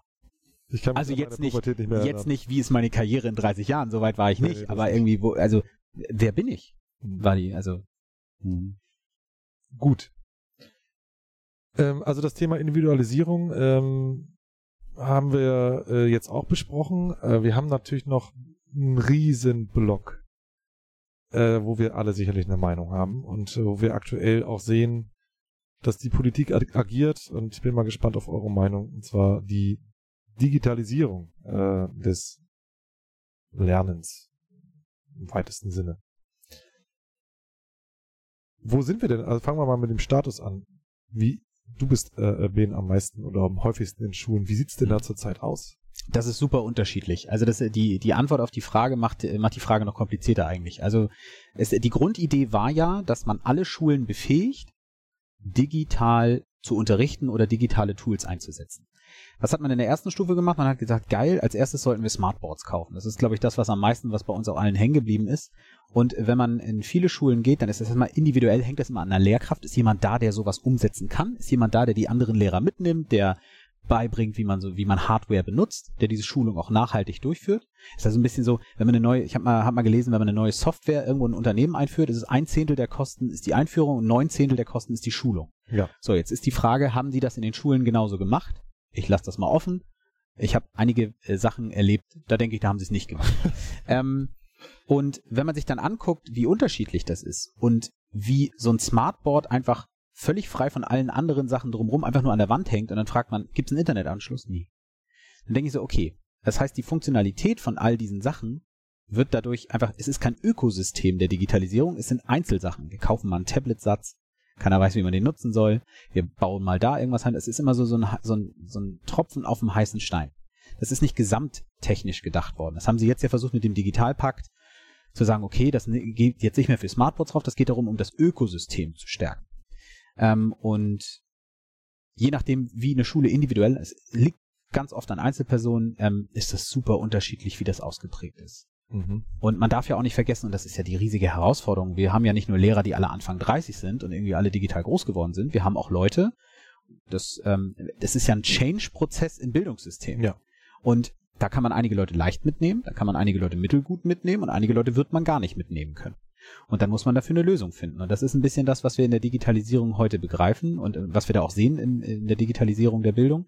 Und ähm, wieder aus der Wirtschaft, äh, weiß nicht, wer das Zitat geprägt hat, wenn ich einen Prozess habe, der ist kacke, dann digitalisiere ich den und das ist ein Kack digitalisiert, also ein digitalisierter Kackprozess. Ja, das ist Dann- äh, Thorsten Dirks äh, ehemaliger Telekom, äh, heißt es? Telefonica, äh, Ah, okay. Chef und heute bei Eurowins. Okay, gut. Hab Ähm, ich, haben wir auch Name-Dropping betrieben. äh, ähm, den äh, kenne ich tatsächlich, aber ein bisschen mit dem zusammengearbeitet. Ähm, dann muss man sich anschauen, was wollen wir eigentlich in der Schule konkret umsetzen? Also was ist uns da wichtig? Und ich sag mal, ob da ein Gesamtplan für Deutschland bestand, hm, wage ich anzuzweifeln. Und das wird auch noch potenziert durch 16 äh, verschiedene Bundesländer und ähm, die total individuell sind und nicht miteinander reden, sondern einfach nur gegeneinander arbeiten. Das Mhm. also, also der Eindruck entsteht ja ganz häufig. So, es gibt ja diese Kultusministerkonferenz und eigentlich war es ja mal so angelegt, dass 16 Bundesländer entstanden sind, um erstmal zu verhindern, dass nochmal Nationalsozialismus ausbricht, dass die unterschiedlich die Bildung verantworten. Das war ja die Grundidee. Und ähm, dass man dann sich gegenseitig kompetitiv zu Höchstleistungen bringt. Was ist passiert? Man macht eigentlich das Gegenteil. Es ist so, es werden Sachen in Brandenburg gerade irgendwie weggenommen, wo man gesagt hat, hat nicht funktioniert. Zack, in Sachsen-Anhalt führen sie das ein. Wo ich denke, Leute, redet doch miteinander. Ihr, ihr grenzt aneinander. Gönnt euch das doch mal. Ja. Ne? Und, Ja. äh, aber egal. Ähm, und wenn man dann in dieses Chaos Digitalisierung reingießt, wird's dadurch nicht besser. Ah, Also, okay, ich verstehe, die sind alle unterschiedlich, auch in den Schulen und die Bundesländer haben da alle unterschiedliche Erfahrungen gemacht und die reden nicht miteinander, okay, fein. Aber was wollen die denn eigentlich mit der Digitalisierung erreichen? Also was, also wenn ich äh, nicht wahllos iPads in die äh, Schulklassen schmeißen, ich glaube, da sind wir uns einig, dass das wenig bringt. Mhm. Äh, aber was ist denn eigentlich das Ziel der Digitalisierung des Bildungsprozesses? Also das Ziel ist, äh, wenn, wenn, man, wenn man das so liest, ist ja häufig, dass man ähm, die Bildung zukunftsfähig macht. Also dass man sie anpasst an die, an, die, an die Welt da draußen und was später auf die Schülerinnen und Schüler zukommt. Dass man da die Chancen, weil die Lebensrealität der jungen Menschen ist schon digital. Die haben alle, da wird immer gesagt, die haben alle ein Smartphone und die sind alle digitale Menschen. Lass ich jetzt einfach mal so, da, Okay, aber lass ich einmal so stehen. Und äh, Das, ja. das kann doch jetzt nicht das Ziel sein, dass sie äh, lernen, wie man mit einem Smartphone oder einem iPad umgeht. Nee, aber man versucht, ähm, das einmal zu nutzen, weil es eine digitale Realität gibt, die man dafür nutzt. Also eine Medienkompetenz digital wird, wird vermutet und dass man die nutzt und man schaut sich an, was später im Berufsleben bei den meisten passiert und da gibt es auch eine digitale Komponente und dann versucht man als Schule darauf vorzubereiten. Also ich, ich lese mir jetzt nicht äh, alle ähm, Sachen dazu äh, komplett von vorne bis hinten durch, aber das ist so immer der Konsens, den ich immer wieder finde in den Texten darüber. Also das kommt, also die Anforderung sozu- sozusagen kommt äh, von, von, auch von der Wirtschaft, von den Arbeitgebern, die sagen, okay, wir müssen äh, digital fitte äh, Schüler und Schülerinnen oder Absolventen haben, die wir besser äh, ähm, stellen können. Aber jetzt mal eine ganz provokante Frage. Ich meine, man hat doch im äh, 20. An, Anfang des 20. Jahrhunderts auch nicht die Webstuhl, äh, äh, wie man einen Webstuhl bedient, äh, in der Schule gelehrt. Hat man nicht. Hat man nicht. Es gab früher viel, viel stärker das, äh, das Fach Werken. Ich habe in der Grundschule noch häkeln gelernt. Ja, das war früher ein viel, viel größerer Ansatz, dass man Handwerk und sowas gelernt hat. Das ja, aber nicht, also aber nicht den Webstuhl und wie man eine richtige, also verstehst du, was ich meine? Die, Ja. wenn wir immer danach äh, horchen würden, was die Wirtschaft gerade an Fachkräften braucht, die Schule ist doch nicht dafür da, Fachkräfte äh, anzulernen. Dafür gibt es so Berufsschulen und unseren dualen Bildungsweg. Aber also manchmal ist es auch nicht so ganz gut, das direkt so mit der Vergangenheit zu vergleichen, ja. Also sorry, das Internet und das Smartphone ist wahrscheinlich die größte Innovation, die die Menschheit jemals gesehen hat. Also das Internet zumindest. Und jetzt das Internet mit dem Webstuhl zu vergleichen, ich weiß nicht, finde ich ein bisschen schwierig. Wir- Im Grunde sind wir genau da jetzt, äh, was eigentlich der Skill der Zukunft ist. Was sollen die Kinder und was sollen die Menschen an den Hochschulen eigentlich lernen und aus welchem Zweck sollen sie das lernen. Und aktuell habe ich das äh, Gefühl, dass diese Digitalisierungsdebatte ähm, eigentlich eine Phantomdebatte ist, weil sie sich äh, nur festhalten an an, an, äh, an, an Ja. Geräten, ja, an, an Smartphones. Das ist für mich nicht Digi Total. Digitalisierung. Die Digitalisierung wird ja unsere Arbeitswelt und äh, die Art und Weise, wie wir uns wi Wissen aufhelfen, äh, ja, verändern. Oder hat es schon verändert, sagen wir es mal so. Und das sehe ich da aber in diesem Digitalpakt nicht. Es geht auch nicht um eine Medienkompetenz. Oder haben wir, jetzt, sorry, dass ich das nochmal sage, in der Vergangenheit gelernt, wie man Zeitungen liest. Nee, aber, also, dieser Digitalpakt, ich bin da ja absolut nicht so drin. Ne? Ich bin richtig unpolitischer Mensch, lese keine Medien, also zumindest keine normalen Medien. Und ähm, es hat sich jetzt erstmal so eher angehört, dass es eher um so eine neue Hardware-Ausstattung geht. So. Genau darum geht's. Aktuell habe ich das Gefühl. Nee, der Digitalpakt äh, soll jetzt extra keine Hardware mehr fördern, sondern er soll alles drumrum fördern. Also nicht Hardware im Sinne von neue Smartboards, Mhm. sondern das Ökosystem drum schaffen.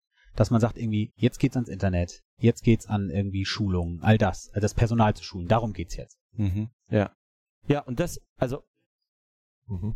da muss man halt schauen, wie man jetzt diesen theoretischen Ansatz praktisch richtig umsetzt, ne? Aber ich verstehe das total. Es macht halt keinen Sinn, ein Referat irgendwie ähm, so zu recherchieren, wie wir es damals gemacht haben, weil es Wikipedia gibt, weil es Internet, äh, weil, weil so, weißt du, ich musste, wir hatten fünfte Prüfungskomponente, irgendwie, ich glaube, ich war einer der ersten Jahrgänge oder so, die das dann drin hatten.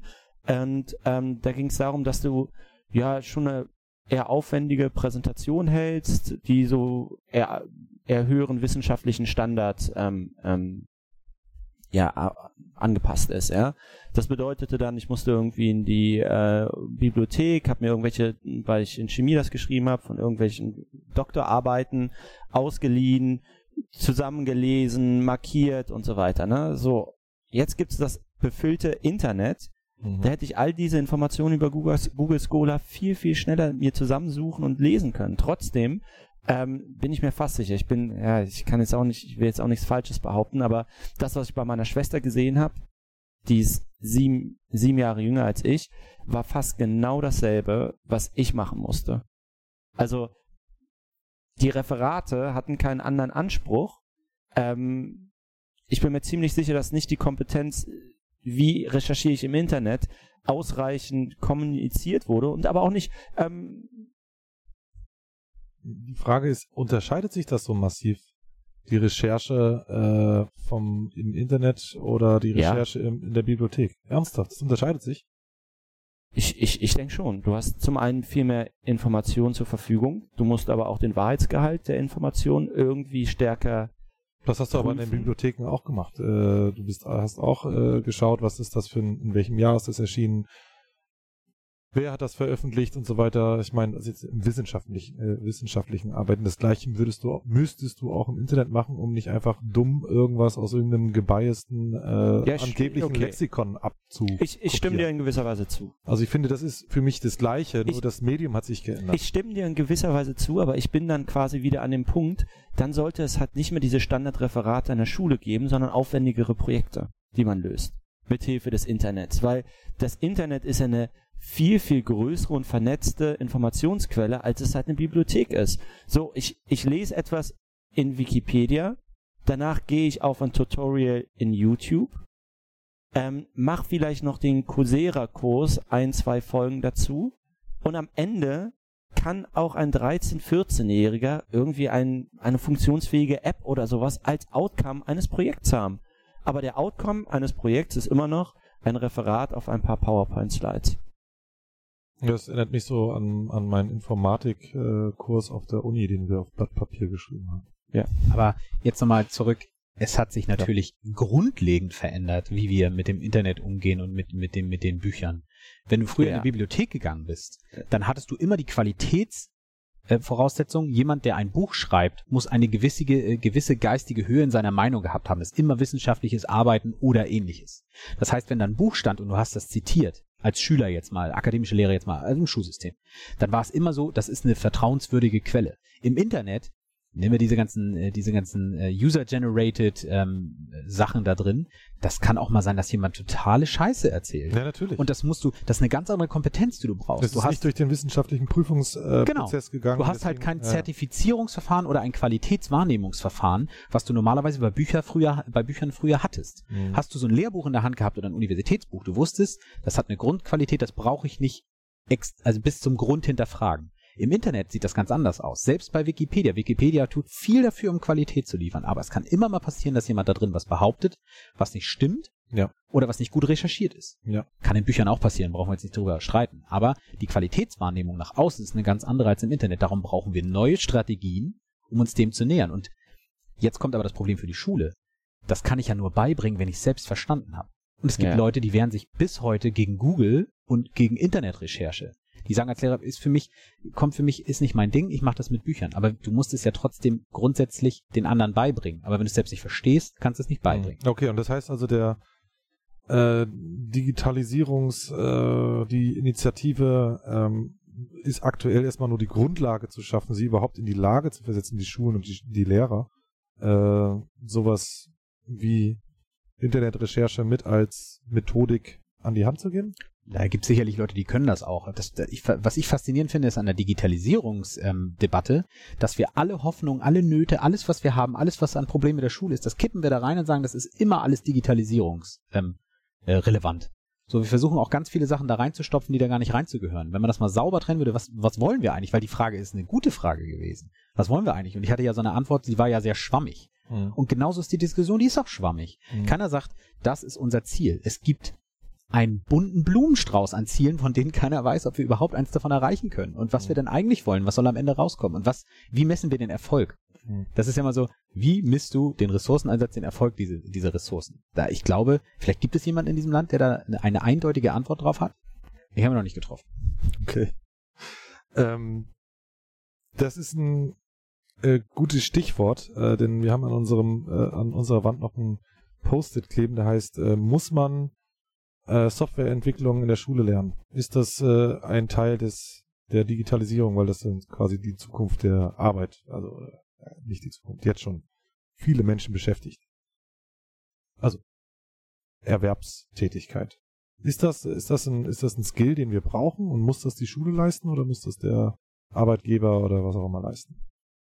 Ich würde erstmal die Grundfrage stellen, muss die Schule immer alles leisten? Oder wäre es nicht auch mal für die Schule ganz gut, im Rahmen von AGs sich zu öffnen, vielleicht auch für, für ähm, Vereine, die sowas beibringen, für Unternehmen, die sowas anbieten? Natürlich immer nicht als Werbeaktion für ein Unternehmen hier, wir sind äh, XY und arbeitet danach bei uns, sondern einfach die sagen, wir wollen, wir wollen mithelfen bei diesem Bildungsprozess. Erstmal für mich eine Grundsatzfrage. Will Schule das zulassen? Da gibt es 16 verschiedene Meinungen zu und auch 16 verschiedene Schulgesetze, die sagen, was, was Unternehmen dürfen und was nicht. Und das ist sehr, sehr bunt gemischt in Deutschland. Es gibt Schulsysteme, die sagen, wir begrüßen es, wenn wir einen Mindestqualitätsstandard von außen bekommen, dass auch Unternehmen sich einbringen in diesen Bildungsprozess. Und dann ihr Fachwissen, wie ist Programmieren bei uns bei Bayer, keine Ahnung, dass man sowas zulässt. Das finde ich erstmal interessant, um dann zu schauen irgendwie, dass man, weil Schule kann nicht alles selbst leisten. Ähm, behaupte ich jetzt einfach mal. Und die zweite Sache, die mir äh, dazu einfällt, also Programmieren hin und her, ist es nicht wichtiger, grundsätzlich zu verstehen, wie so eine Maschinensprache funktioniert, als sie anwenden zu können? Also es muss ja nicht jeder, es könnte ja sein, dass jemand Programmieren total langweilig findet. Mhm. Dann sagt er, naja, irgendwie, boah, am Programmieren habe ich mich durchgequält und so. Kann man sagen. Muss man unbedingt, alle müssen es gemacht haben. Es wäre viel interessanter zu wissen, dass man ungefähr weiß, was da abläuft. So haben wir ja damals auch Physik gelernt. Wir- Ich, niemand von uns hier wird wahrscheinlich einen Fernseher bauen können, aber wir haben grundsätzlich mal gelernt, Mhm. gucken, ob wir uns noch dran erinnern, wie sowas aufgebaut ist, was dahinter steckt. Ah, dann sind wir ja schon wieder im alten System. Also so wie Ah. wir Physik gelernt haben, ehrlich gesagt, ähm, hat's mir ja auch nichts gebracht. Also, ja, ja, sorry, ne? Hat mir jetzt auch nichts gebracht. Ja, ähm, naja. Ich, ich glaube, da sind wir zu sehr dann wieder im alten System. Aber die Frage lädt ja auch dazu ein, wieder im alten System zu landen, ne? Weil muss jetzt jeder Schüler coden lernen? So, das sagt vielleicht die ehrgeizige Mutter. Mein Kind muss mit drei jetzt nicht nur Englisch sprechen können, sondern auch coden können oder lernen. Mhm. Ähm, das sagt vielleicht jetzt gerade der Jobmarkt und jetzt gerade die Unternehmen, weil wir jetzt eine große Nachfrage haben. Und es wäre mit Sicherheit nur eine kurz- bis mittelfristige Lösung, Ja. wenn wir das jetzt als Grundschulfach irgendwie schon einführen, das Cone. Weil auch der Job eines Programmierers, der ist in 10 bis 20 Jahren Weg, auch nicht ja. so sicher, wie er heute genauso. sicher ist. Ja? Ähm, ist einfach eine Sache zwischen ja, Angebot und Nachfrage. Ähm, das, das verändert sich ständig. Das verändert sich nochmal viel stärker. Ne? Je technologisch erwachsener wir werden, desto schneller verändern sich genau diese Berufsbilder. Und desto wichtiger ist es, Kompetenzen zu lernen. Ja, also so ähm, Fähigkeiten zu lernen. Wie entwickle ich eine Idee? Mhm. Wie, wie kann ich mutig sein? Wie, wie finde ich, wie kommuniziere ich mit, mit anderen Menschen, die andere Fähigkeiten haben, um etwas zu bauen, zu generieren und so weiter, ne? Ich, ich will jetzt nicht sagen, dass jeder Entrepreneur sein muss, aber so Standardfertigkeiten, die zum Beispiel so ein Entrepreneur hat und mit sich bringt und auf einen harten Weg lernt, könnte man vielleicht so auch schon in die Schulbildung ein, ein, einbringen. Ja, also das heißt, also ich würde jetzt nicht Coding als Lehrfach einführen, Sehe ich auch so. Es könnte allerdings immer ein spannender Aspekt sein bei einem Projekt oder sowas, ja. Wenn jetzt, wenn, wenn du jetzt ein Projekt hast in, in Physik, jeder irgendwie fünf verschiedene Projekte und die eine kommen, einen haben sich irgendwie zum Ziel gesetzt, okay, wir bauen jetzt eine App, die den Stromverbrauch von einem Haus oder sowas ähm, ähm, kontrolliert so, ne? Und dann hat, bringt wieder einer irgendwie die Fähigkeit, er kann entwickeln oder so mit ein und entwickelt diese, die, diese App. Wieder ein anderer ist er ein strategischer Denker und sagt, ja, nee, wir müssten jetzt irgendwie zunächst Schritt A vor Schritt B machen, damit wir überhaupt in dem Zeitraum Mhm. ähm, das Projekt zum Abschluss bekommen. Und wieder ein anderer, in Anführungszeichen der Klassenclown, in Wirklichkeit derjenige, der am besten in Kommunikation ist, ähm, präsentiert das ganze Ding am Ende. Mhm. Also genau dieser Mix an Fähigkeiten, glaube ich, der ist wichtig und dieses, dieses eher so Personal Mastery und darauf aufsetzen dann, was ist das Wissen, was ist, was ist die Fertigkeit, die ich dann lernen muss, ja. Genau. Also ich äh, würde es genau, ich würde das unterschreiben, weil du weißt ja gar nicht, was in 20 Jahren gebraucht wird. Ja. Und aber was sehr wahrscheinlich ist, was wir brauchen, ist, dass wir uns irgendwie Wissen erschließen, dass wir wissen, wer wir sind und dass wir kommunizieren können mit anderen. Das wird auch, sagen ja viele, das wird uns Menschen auch weiterhin ausmachen. Also die Maschinen werden vielleicht irgendwann besseren Code produzieren und irgendwann wird dann irgendwie, wird man sehen, wo man dann als Mensch bleibt. Aber diese, diese Grundfertigkeit, diese Mastery, das finde ich, finde ich als Grundgedanke total gut. Das müsste Bestandteil von allem sein. Und nicht sagen, hier, wir machen jetzt den Webstuhl oder wir machen jetzt irgendwie das und das, weil du weißt nicht, wenn das alles so schnell voraus, wer weiß denn, was in 20 Jahren passiert? Finde ich äh, absolut äh, richtig. Ähm, äh, unterschreibe ich auch. Äh, denn ge- gerade wenn wir im Hinterkopf Kopf behalten, welche Jobs und welche Fähigkeiten sich weniger wichtig werden, weil sie durch äh, Maschinenautomatisierung und Digitalisierung ohnehin wegfallen oder hinfällig werden, ähm, finde ich das gut. Denn am Ende, glaube ich, werden die, wird das soziale, das soziale Interagieren immer wichtiger werden. Ich meine, wenn wir so und so, also wenn wir 50, 80 Prozent unserer Tätigkeiten automatisiert oder digitalisiert haben, dann muss ich nicht mehr rechnen können, sondern dann muss ich wissen, wie ich Menschen mit Menschen interagiere. Ja. Ich muss dann auch nicht mehr wissen, wie ich mit Computern äh, äh, interagiere. Ich muss keinen Schreibmaschinenkurs oder zehn Finger tippen äh, mehr können, weil ich ja ohnehin schon über menschliche Interfaces mit dem Computer interagiere. Also das wird eigentlich immer wichtiger, zu verstehen, was den Menschen ausmacht und weniger, was die Maschine ausmacht. Und deswegen finde ich das ganz gut, wenn du sagst, äh, die Personalität wird geformt äh, in der Schule. Und das sind die wichtigen Dinge in der Projektarbeit oder wo auch immer, die dabei sich herausbilden, weil das wird hundertprozentig das sein, was uns die nächsten 100 Jahre beschäftigen wird.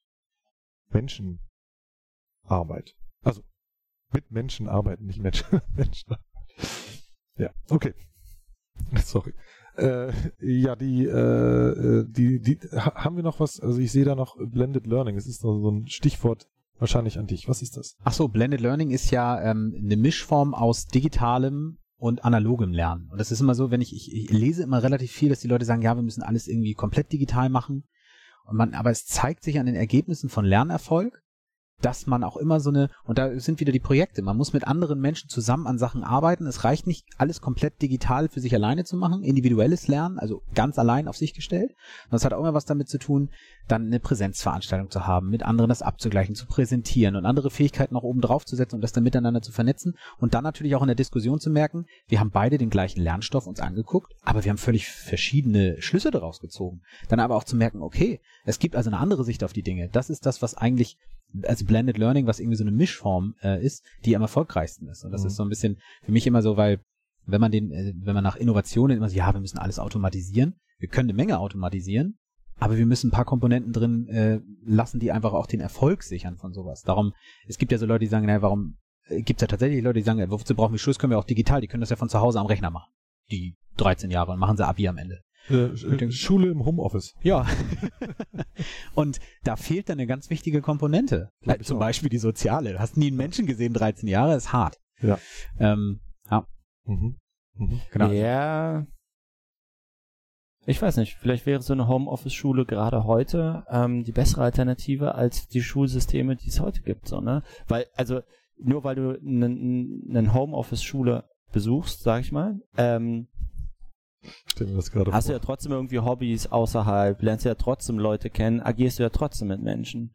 Und äh, da wären wir halt am Anfang unserer Diskussion. ja. Ähm, die Leute, die du in der Schule kennengelernt hast, wurden das sofort deine besten Freunde oder waren nicht deine Freunde eher die Leute, die du außerhalb kennengelernt hast? Aber wenn du das jetzt auch noch in Frage stellst, also quasi die äh, den diesen Kollektivgedanken, den man ja während in, in der Schule hat, wenn du das aushebelst mit Homeoffice und individualisiertem Lehrfortschritt, sorry, wo soll denn da bitte noch die persönliche Freundschaft entstehen? Ich habe also viele meiner Freunde kenne ich aus der Schule, aus Schulzeiten, Ewigkeiten her. ja, ja, klar. Okay, okay. Ich, äh, und es wäre auch mal interessant dann zu sehen, also es, es gibt ja soziale ähm, Beziehungen, die sich entwickeln in, in sehr angenehmen Umgebungen. Also es wäre so die Freundestheorie, dass es immer nur bei Aktivitäten sind, die uns liegen. Und es gibt aber auch äh, soziale Kontakte, die entstehen, wenn man zusammen irgendwie äh, nicht so angenehme Situationen hat, was in Ja. der Schule ja durchaus mal vorkommt, dass man sagt, hey, wir müssen hier zusammenhalten, damit wir den im Matheunterricht durchstehen oder so. Das gibt's Mhm. ja auch. Klar. Und vielleicht wäre das beim individuellen Lernen, würde da ein bisschen was wegfallen. Ich habe mir da, dazu habe ich noch kein Bild, äh, keine Meinung, keine endgültige, muss ich sagen. Aber also wie schnell soll die auch entstehen? Aber ähm, äh, Also ich, ich, die Ergebnisse sprechen dagegen, dass man das nur online, also nur digital machen kann. Das funktioniert offensichtlich für Menschen nicht so gut. Ja, also, okay. Glaube ich, glaube ich auch. Also ich, ich sehe das auch in einem größeren Kontext der fragmentierten Öffentlichkeiten. Ähm, das wahrscheinlich, das müssen wir nochmal irgendwie in einem anderen Einzelpodcast, weil das so allumfassend äh, auch Folge des Internets und der Digitalisierung ist, äh, dass wir Dinge nicht mehr gleichzeitig erleben. Und wenn du das, also Menschen, Kollektive, Gesellschaften nicht mehr alles gleichzeitig, sondern desynchronisiert und alleine äh, äh, erleben und was das eigentlich für Auswirkungen hat auf eigentlich alle Bereiche un unseres Lebens. Und wenn wir das jetzt auch in der Schule verankern, was wir jetzt auch, was wir jetzt schon in der Me im Medienkonsum, im Streaming äh, erleben, dass das alles nicht mehr gleichzeitig passiert, zur gleichen Zeit passiert, ähm, kann ich mir nicht vorstellen, dass das förderlich ist äh, für unser Bildungssystem. Homeoffice, Schule, ich weiß nicht. Ja, okay. Kommt mir irgendwie. Ich weiß nicht, müssen wir, müssen wir nochmal ähm, noch mal drüber nachdenken. Ja, wahrscheinlich nicht, weil man es so absolut betrachtet. Ne? Also was ich da so an Vorzügen vielleicht sehe, ist, dass du halt wirklich eigenständig dich irgendwie in einen Flow oder in eine Sache einarbeiten kannst und rechts und links jetzt keine Ablenkung hast. Wir reden ne? aber über Kinder. Und wir reden über Ja, unterschiedliche aber- Voraussetzungen. Also was ist, wenn du zu Hause irgendwie kein, also Ja, Platte sind ja kein klar, Internetanschluss, okay. aber was wäre, wenn du zu Hause irgendwie jemanden hast, der dir nicht wohlgesonnen ist? Also der dich irgendwie Ja, drei ja, Stunden am ja, Tag ja, verkloppt. ja, ja, ja, Da lernt keiner freiwillig. Da lernst du eine Menge, aber nicht für die Schule. Ja, ich, ich, ich glaube, ich bin da auch hart gebiased. Ich bin da sehr gebiased, glaube ich. So, weil, weil, weiß nicht, ich habe viel Zeit und gerne in meinem Kinderzimmer verbracht mit irgendwelchen ähm, Tätigkeiten, sei es Schnitzen, sei es, ich weiß noch, Kupferdraht ab, abisolieren und dann weiterverkaufen. Irgendwie äh, lauter solche, die wunderschöne Zeit habe ich in meinem Kinderzimmer verbracht. Das klingt so wie nach dem Krieg. Gut, dass wir drüber lachen können. Man Ja, merkt, ja. es ist so viel Frieden in Europa, dass wir da einfach so drüber lachen können. Kupferdrähte. Gut, wie kommen wir denn jetzt von den Kupferdrähten auf unsere ähm, Wand wieder, unser Framework, was wir äh, vor der Sendung ähm, gebastelt haben?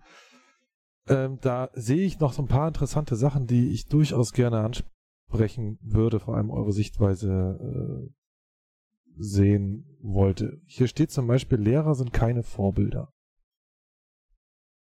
Jetzt bin ich ja äh, Tore. halb studierter Lehrer, ne? Also ich glaube, dass, ähm, dass wie in jeder Berufsgruppe es Lehrer gibt, die Vorbilder sein können für gewisse Dinge. Und es gibt Lehrer, die sind's nicht. Mhm. Ähm, äh, Beispiel. Ähm, es, jeder hat in, in seinem Kopf ein Bild von dem Lehrer, bei dem man gemerkt hat, er hat einfach keinen Bock auf den Job. Mhm. Da hat er keinen Bock drauf und irgendwie sein Fach und oh, naja, ich bin jetzt auch irgendwie, ich gehe auf die Rente zu, interessiert mich alles nicht. Hier kommt die Staubfolie von 1984.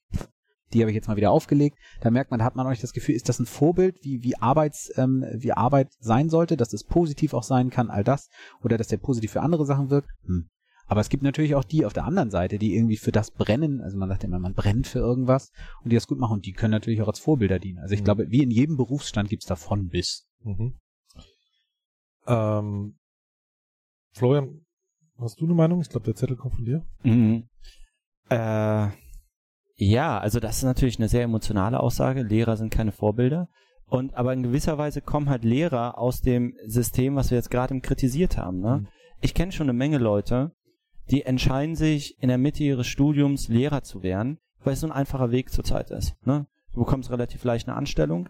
Das Einstiegsgehalt ist äußerst attraktiv so, ne? Und du kannst dich in der Mitte deines Studiums irgendwie umentscheiden. Ne? Habe jetzt Sport studiert, äh, jetzt mache ich irgendwie noch ähm, Germanistik oder so nebenbei und dann gehe ich ins Referendariat und dann bin ich Lehrer. Kenne ich eine Menge, die Mhm. genau so argumentieren und dann Lehrer werden. Und ich als Kind, als Schüler, vielleicht liegt das auch so ein bisschen an mir, habe schon, na, Lehrer sind eine Autoritätsperson, ne? Und gerade als Kind projizierst du da dann auch in gewisser Weise Vorbilder rein, ne? Wenn der Deutschlehrer, und das war zum Beispiel bei mir so der Fall, der hat gesagt, oh, der Florian, der wird niemals einen Job bekommen, der ist Legastheniker. Mhm. So, das hat mich zum einen hart getroffen. Auf der anderen Seite eine komplett unprofessionelle und merkwürdige Aussage. Und wenn ich heute zurückblicke, ähm, so als 29-Jähriger auf, auf dieses kleine Männchen, das seine cholerischen ähm, ähm, Ausflipper oder so im Unterricht bekommen hat oder sonst was, denke ich so, ach krass, was hat denn mich da für ein Typ eigentlich unterrichtet? Also, der hat mich so geprägt, auch in meiner Sichtweise, in meinem Selbstwert Ja. und war eigentlich gar nicht so richtig dafür ausgebildet. Und ich meine, also ich, ich habe halt, das hatten wir im Vorgespräch eben auch schon besprochen, Sozialpädagogen, Psychologen haben eine ganz, ganz her andere Herangehensweise an den Menschen und wie man mit Menschen umgeht, als ein Lehrer. Ne? Als ein Lehrer, der wird quasi ausgebildet als ähm, das Transportvehikel von Wissen Exakt. ja, und nicht als, als, als eine Person, die ganz, ganz aktiv und eng mit Menschen arbeitet. Und wenn du dir anschaust, was du für ja, super gut ausgebildete Menschen ähm, in der Kita hast, ähm, in, in Sozialeinrichtungen und so weiter, ne? Und das dann dagegen hältst gegen den Entwurf eines Lehrers, wobei der Lehrer, na doch viel geileren Einfluss eigentlich haben kann auf die Schüler, weil er die begleitet, mitunter irgendwie sieben Jahre lang in der Oberschule, ja, Ja. Ähm, dann sind nun mal wahrscheinlich nicht die meisten Schüler Problemschüler, sondern Menschen, mit denen man gut agieren eigentlich kann, ja, also jetzt nicht die Problemfälle, die ein Streetworker jeden Tag irgendwie vor sich hat. Ähm, und das, das gibt, glaube ich, viel mehr Potenziale, ein Vorbild zu sein, wenn man das halt möchte, Ich- so, oder, oder beigebracht bekommt, oder vielleicht habe ich mich jetzt ein bisschen verhaspelt, aber Nee, ich nee, glaube, ihr glaub- bekommt den Punkt. Ich glaube, wir haben es verstanden, aber jetzt mal äh, die, die, die Frage, okay, also klar, Lehrer wurden und werden auch heute noch ausgebildet nach äh, dem Fach, was sie später unterrichten sollen. Äh, und wenn das Persönliche, wenn die Persönlichkeit äh, ausgeprägt wird während der Schulzeit, wenn äh, People's Management sozusagen ohnehin wichtiger wird in Zukunft, bleibt da nicht ein ganz wichtiger Aspekt von Schule gerade auf der Strecke? Also ich habe mich während meines Lehramtsstudiums schon damals gefragt, also nur damit man mal Zahlen hat. Ähm, man hat, äh, also SWS, Semesterwochenstunden war so pro Fach bei Gymnasiallehrern, das war bei, bei Realschullehramt und äh, Grund- und Hauptschullehramt damals, das waren so die drei Stränge, die wir an der Universität hatten. Ähm, da war das Fach ein bisschen weniger, Pädagogik ein bisschen mehr. Aber für gymnasiales Lehramt kann ich sagen, wir hatten pro Fach 80 ähm, Semesterwochenstunden über das ganze Studium verteilt, also 80 für Biologie, 80 für Germanistik in meinem Fall. 10 Prozent äh, jeden äh, des Faches waren irgendwie Didaktik, also wie vermittle ich das? Nochmal 8 SWS dann pro Fach, also 72 Fach per se und 8 Mhm. ähm, Didaktik in dem Fach, diese 80er Blöcke. Dann kam 12 SWS Pädagogik, verteilt auf sechs Kurse und 8 SWS psychologische Pädagogik. Also das war so ein bisschen, ich sag mal, 20 20 ähm, SWS Pädagogik und Psychologie, also wie gehe ich mit Menschen um und 160 Fach. Jetzt sieht man so ein bisschen die Relation schon. Jetzt, jetzt würde ein Lehrer sagen, ja, das kann der so doch nicht sagen. Danach ist doch das zweite Staatsexamen, da lernt man doch noch total viel. Ja, praktisch vielleicht. Kommt immer darauf an, wer dich ausbildet. Hm. Aber das theoretische Grundwissen an der Hochschule ist wesentlich geringer als das, was eigentlich ein Psychologe kann, was, was ein Mhm. Sozialpädagoge kann, all das. Ja. Und ähm, wenn ich, äh, da, da habe ich mich auch schon immer gefragt, sag mal, das ist ja jetzt auch nicht so richtig viel, was wir da jetzt irgendwie mitbekommen haben. Vielleicht, also vielleicht andere. Also ich habe ich habe das Glück für mich immer gehabt, das habe ich auch, also man musste immer während des Studiums auch so unterrichten. Das war unser System, gibt jetzt natürlich auch andere Systeme, aber damals war es so, wir hatten sogenannte schulpraktische Übungen, SPÜ, in jedem Fach und da hat man eine Unterrichtsklasse äh, gehabt. Achte Klasse war das bei mir in Biologie und es war eine neunte Klasse in Deutsch. Und ich habe das Glück, dass ich von der Persönlichkeit so bin, dass ich äh, gewiss, ich kann frei reden, all das. Also ich habe da nicht so, ich habe auch nicht so große Probleme mit jemandem zu kommunizieren, egal ob er jünger oder älter ist oder ob er mehr weiß oder weniger weiß. Also das ist diese Begabung habe ich irgendwie von woanders herbekommen. Das heißt, diese Herausforderung war es nicht. Ich habe aber Leute gesehen. Ich habe, werde nie vergessen, es war eine junge Frau, die hat ähm, ähm, eine Unterrichtsstunde gegeben und die hat nachher bei der Nachbesprechung ist die in sich zusammengefallen und hat geweint. Sie hat gesagt, irgendwie das kann ich nicht machen. Die war völlig fertig. Die hatte eine super geile Klasse. Die haben nichts gemacht, die haben sich mal gemeldet, die waren super eingestellt, also als ob ein Lehrer vorher gesagt hat, so, pass mal auf, Leute, das machen wir hier optimal. Und die war völlig fertig. Und ähm, ich weiß nicht, ob die Lehrerin geworden ist, aber ich sag mal, das hat viel mit individuellen Sachen zu tun, die man im Studium gar nicht lernt. Das, Ja. das finde ich immer so ein bisschen. Das ist ja furchtbar. Ich meine, aber gerade als Lehrer und du, du entscheidest dich, äh, Lehrer zu werden, du gehst diesen Weg, du wirst doch nicht im achten Semester oder beim äh, im, im, ersten Referendar Referendariatsjahr, äh, wenn du realisierst, du bist kein Lehrer, du kannst das nicht, dann gehst du doch nicht wieder zurück und fängst nochmal bei Null an. Ja. Das sind dann Leute, Exakt. die sich durch das Leben quälen äh, und das sind dann die schlechten Lehrer, die äh, Und die quälen dann andere, weil sie ihr Leben ja nicht gut. Also ich meine, darum ist es ja diese Diskussion. Ich meine, in der, in der DDR war es offensichtlich anders. Ich meine, ich bin nicht in der DDR sozialisiert worden, aber ich habe hab, äh, immer viel darüber gehört, dass die erst ein praktisches Jahr gemacht haben. Da ist jemand in den Unterricht gegangen, Mhm. hat sich das angeguckt und danach konnte er entscheiden, du, das ist ja gar nicht für mich oder geil, das finde ich total gut. Mhm. Ist eine andere Herangehensweise, aber ich sag mal, das System, was ich gehabt habe, wo ich, ich habe ein Staatsexamen erstes und musste theoretisch irgendwie fünf Stunden in meinem ganzen Studium irgendwann mal im Unterricht stehen. Und das dann das ist jetzt herausfinden. nicht besonders viel. ähm, Nö, nicht so richtig. Aber wir sind ja immer noch der Zukunftspodcast. Wie könnte man das denn ändern? Also wir haben jetzt die, die, die äh, Ursache ist klar, okay, da gibt's viel zu wenig therapeutische, psychologische äh, ähm, Fähigkeiten der Lehrer. Entweder ist es Gott gegeben, an, angeboren oder irgendwie anderweitig äh, äh, erlernt, aber es ist auf jeden Fall nicht äh, Teil der Lehrerwerdung. Wie, wie müsste das denn in einem 21. Jahrhundert aussehen? Also für mich ist das wieder fast derselbe Hebel wie bei den Schülern. Diese Komponente Wissen muss in den Hintergrund gerückt werden, ja. Also wenn du jetzt im Studium ganz viel Wissen lernst, ja, ähm, ich finde so ein klassisches Beispiel ist dieser Physiklehrer, ja, der lernt Physik, wird dann Lehrer, weil es für die wissenschaftliche Laufbahn irgendwie nicht gereicht hat. Ne? Das war lange Zeit so sehr, sehr kompetitiv im, im Physikstudium. Und Du willst also sagen, Physiklehrer sind die Loser. Die es sind auf jeden Fall die, glaube ich, meistens frustriertesten ähm, Lehrer in so einer Schule, ja. Aber Kann, anyways, kann ich jetzt also äh, äh, erfahrungsmäßig nicht so unterschreiben, aber Anyway. einen sehr guten. Äh, ja, ja, Physiklehrer. wahrscheinlich eher so äh, auch meine individuelle so Erfahrung mit dem Herrn Schule, Grill Schule, damals. Sch- ja. Schule kommt bei dir nicht gut weg heute. Nee, gar nicht, gar nicht. Aber ist auch wirklich, ähm, ja, für mich auch sehr emotionales Thema. So, ne? Ich habe da viel, viel gelitten. Ähm, und, aber okay, gut, zurück zu dem Thema. Ich finde, Wissen muss eben auch hier in der Ausbildung in den Hintergrund geraten. Und dann ein Sozialpädagoge, also es geht ja nur um die Wissensvermittlung und nicht das, das, das Wissen per se. Und die Also Wissensvermittlung oder zumindest das Wissen auffindbar oder aufzufinden im Internet ist ja so viel leichter heute, als es in der Vergangenheit war. Das heißt also, du würdest den Lehrerberuf heute oder zukünftig anders definieren, im Grunde wie ein Coach, Ja, der die äh, die Wissensressourcen, die es überall Total gibt, das kann überall sein, dass die da sind und der Coach hilft dir einfach nur, die besser zu verstehen und schneller zu verstehen.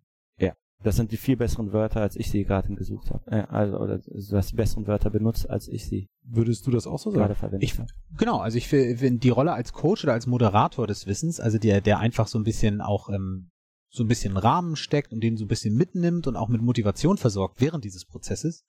Ähm, das finde ich eine viel, viel wichtigere Rolle, wobei man ein bisschen Fachwissen muss immer dabei sein, weil man muss natürlich als Moderator auch so ein bisschen, also ein bisschen Experte Ja. muss man in dem Bereich sein.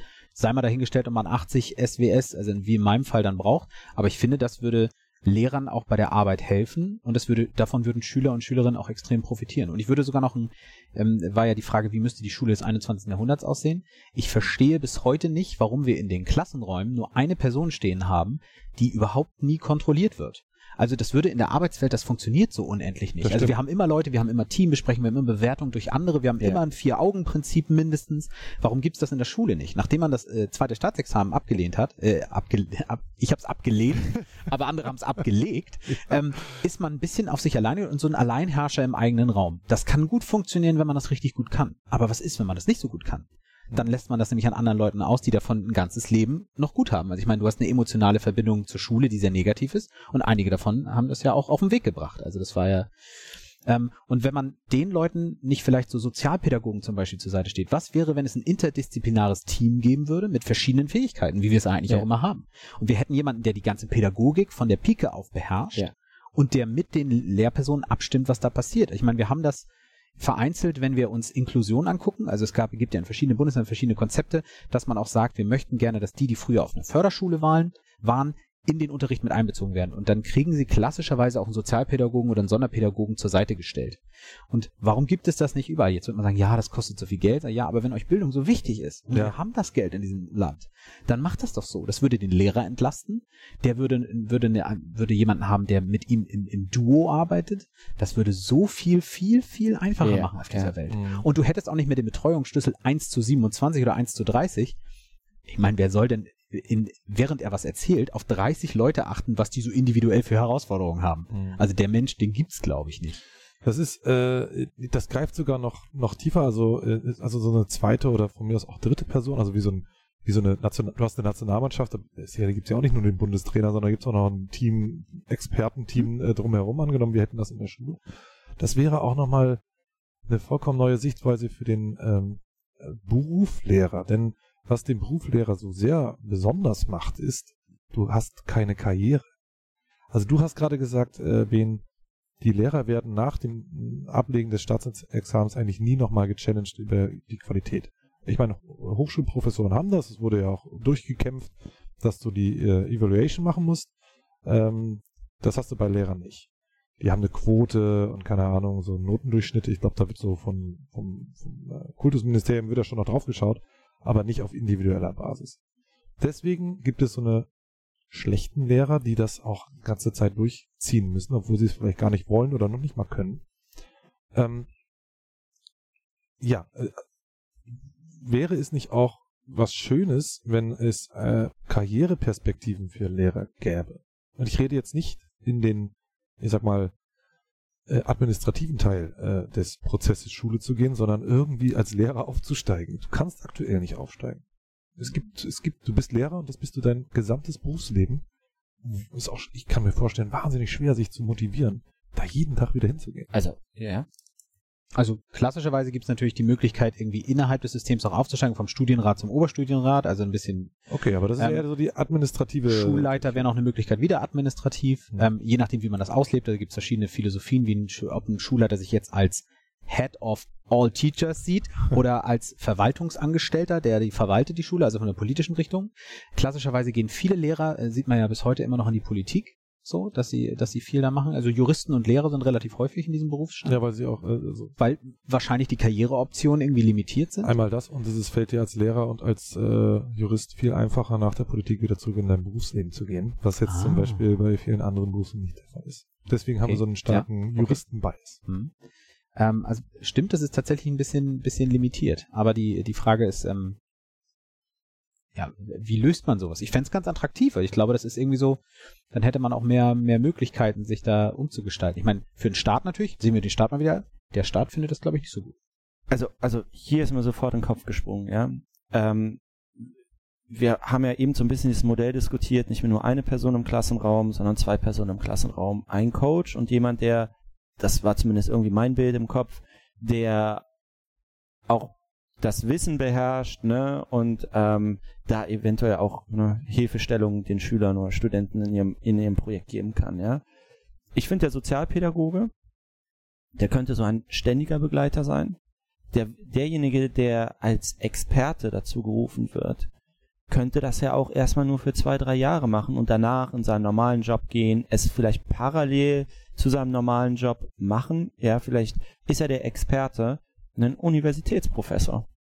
Ne? Oder, So. oder jemand, der das, äh, was weiß ich, aus irgendeiner anderen Firma Genau. sein kann. Ne? Also Fernsehbauer hat man, den Job Exakt. gibt's wohl nicht mehr, aber Ja, das Modell des Teilzeitlehrers Genau, finde ich, also da das- finde ich tatsächlich so. eher eine, ja, vielleicht eher wie so ein Teilzeitberuf ist, ja. Das bedeutet, wir zentralisieren sozusagen das Wissen, wie etwas funktioniert. Äh, das wird irgendwo festgeschrieben. Ja? Ähm, das ist der Pool, wo das Wissen liegt. Wir haben einen Coach, der dafür Sorge trägt, dass die Schüler das, dass das in die Schüler reingeht.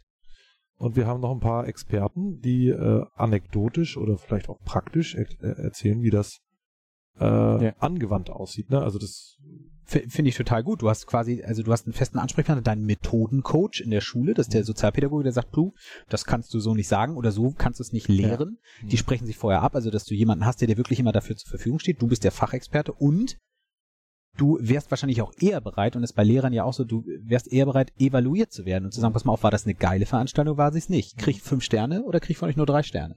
Ja. Und damit hältst du die Qualität auch immer weiter nach oben. Mhm. Damit will ich jetzt nicht sagen, dass Lehrer das nicht, es gibt Leute, die dafür offen sind, aber es gibt Leute, die sind nicht dafür offen. Das weiß ich auch. ja, es gibt es gibt auch kein Belohnungssystem äh, aktuell, äh, was einen guten oder einen schlechten Lehrer ausmacht. Ne? Also Ja, absolut. Äh, du kannst dir, das ist ja auch ganz interessant, äh, wenn man sich so die Krankheitsbilder von äh, äh, Lehrern anschaut, ne, da sind sehr, sehr viele Alkoholiker dabei, äh, überproportional, und ähm, viele Depressionen. Und da muss man sich schon fragen, warum? Naja, es gibt kein Feedback. Also das einzige Feedback bringt dir die Klasse. Und wenn du eine Verbindung zu den Klassen hast, dann hast du das Gefühl, du siehst die halt ein bisschen älter werden äh, und, und äh, fit werden oder person persönlich wachsen, die Kinder. Aber ähm, es ist jetzt nicht so, dass der Staat sagt und sagt, Mitarbeiter des Monats. Ja, oder äh, hier, wir vertrauen dir mal eine wichtigere Rolle an. Das ist dann eher, äh, das muss man dann sehr, das muss man dann schon wollen und äh, dann sind es auch eher administrative Tätigkeiten, politische Tätigkeiten, aber nicht so wie gesagt der Superlehrer, ja. Das hast du ja leider nicht. Ja. Du bist nicht irgendwie an eine bessere Schule oder irgendwie, es gibt keine Belohnung. Du, Ja, also ich meine, ich glaube, dass ja, es gibt keine Belohnung, okay. Ähm, in so vielen anderen Jobs gibt es auch keine Belohnung, finde ich. Also, also, also die Belohnung, die ziehst du ja selber irgendwie erstmal irgendwie aus deinen Ergebnissen oder und aus deiner Tätigkeit. Ja, gut, okay, also nicht alle Berufe, ja. Aber nicht alle Berufe sind so verantwortungsvoll wie das des Lehrers, weil wir uns alle an unsere Lehrer noch erinnern. Die haben unseren Lebensweg so krass geprägt. Ich- äh, da fände ich ein Belohnungssystem, dass sie das gut machen, schon irgendwie sinnvoll, als wenn es jetzt um den Straßenfeger geht, ob die Straße sauber ist oder nicht. Da- Das, das trifft mich jetzt nicht Ja, direkt mein ganzes Leben, weil es eben eine prägende Zeit ist äh, äh, in der Schule. Es prägt mich, es ja. bildet mein äh, Hirn und meine äh, Persönlichkeit aus. Es ist ein extrem wichtiger Beruf. Aber wir behandeln ihn nicht so. Wir lassen da Hinz und Kunz Alkoholiker wie depressive Leute vor der Tür, äh, vor, Ja. vor der Klasse stehen und keiner guckt hin, keiner bewertet. Also, Äh, Ich, ich meine, das ist ja echt ein trauriges Bild, aber es ist, glaube ich, schon ne, in Summe mehrere Faktoren, die dazu führen, dass du unglückliche Lehrer hast und unglückliche Schüler am Ende des Tages hast. Ähm, unter anderem liegt das, glaube ich, daran auch, dass wenn du einmal Lehrer bist, hast du auch, also ich glaube, da liegt das Problem, kannst du den Job ja nicht wechseln. Ja. Also, Und deswegen, deswegen suchen sich das auch Leute aus. Äh, also wer, wer will Lehrer werden, das sind halt Leute, die auf Sicherheit bedacht sind, die Spaß haben, vielleicht mit äh, Menschen zusammenzuarbeiten. Äh, im besten Falle. Im, ja, im besten Falle sollten das Menschen Freunde sein, keine Menschenhasser. Aber das alles gehört irgendwie dazu. Also die suchen, das ist ja schon, die suchen sich das ja schon. Also deswegen, Gott sei Dank. Äh, Ja, die suchen sich das, aber kein Mensch weiß, wie er in 15, 15, 20 Jahren tickt, weil gerade so eine Persönlichkeit, die ist ja nicht in Stein gemeißelt. Man verändert sich ja stetig, ja. Also, wenn ich an meine Stärken in der Vergangenheit denke, dann habe ich manchmal das Gefühl, habe ich die Stärken meiner Vergangenheit verloren und andere Stärken irgendwie dazu entwickelt, Mhm. ja.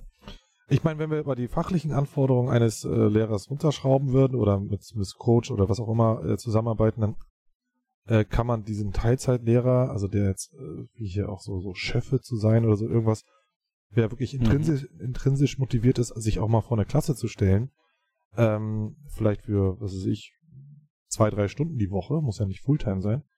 Ähm, wenn wir das öffnen würden dafür, wäre das ja gar nicht schlecht. Und es funktioniert auch schon in anderen Bereichen. Ne? Ja. Also wenn du dir jetzt das Hochschulsystem oder so anschaust, Ja, da hast ja ganz viele Lehrbeauftragte, die aus der Praxis kommen. Ja, ja. Und die haben auch daran Spaß. Alle sind happy. Ja, ne? der hat die Ablenkung, der hat den Input auch von den Studenten. Hm. Ich meine, das ist ja auch eine wichtige Perspektive. Ne? Sollte der Lehrer von seinen Schülern lernen oder sollte wirklich der Schüler von dem Lehrer lernen?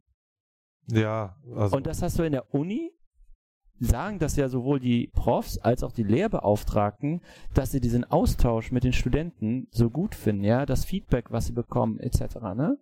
Also da ist die Rolle ja auch nochmal eine andere. Und ich glaube, dass man auch in der Oberschule diese Rolle aufweichen kann. Da, da ist es eher ja wirklich so, der Lehrer, Vorbild, Master, äh, steckt die Ziele fest, kontrolliert, bewertet. In der Uni hast du eine ganz, an, eine an, ganz andere Diskussion mit deinem Dozenten, ja, eine ganz andere Ebene, die du erreichst. ja gut, und- da ist deine Persönlichkeit natürlich schon ausgebildet. Also du hast schon Ja, aber warum? Aber, aber warum können wir das nicht schon? Ich meine, jetzt mal Oberschulzeit. Ja, gut, ich, ich komme da rein, bin ich 12, 13, 14, aber mit 15, 16, 17, 18, 19, Ja, Pubertät, ja. ja, Pubertät, aber trotzdem kann man da schon geradeaus reden, finde ich. Und Ja. gerade in der Zeit könnte man ja auch überlegen, wie schaffe ich es vielleicht doch, diese Persönlichkeit ähm, ähm, besser aufzubauen. Ja, ich glaube, da müssen wir mal, also da hab ich jetzt auch keine Ahnung, aber ich Ja, nehme ja. an, dass da die Persönlichkeit auch noch nicht fertig ist. Die wird irgendwann. Die Persönlichkeit 20 ist nie fertig eigentlich, oder? Also jetzt Ja, stimmt.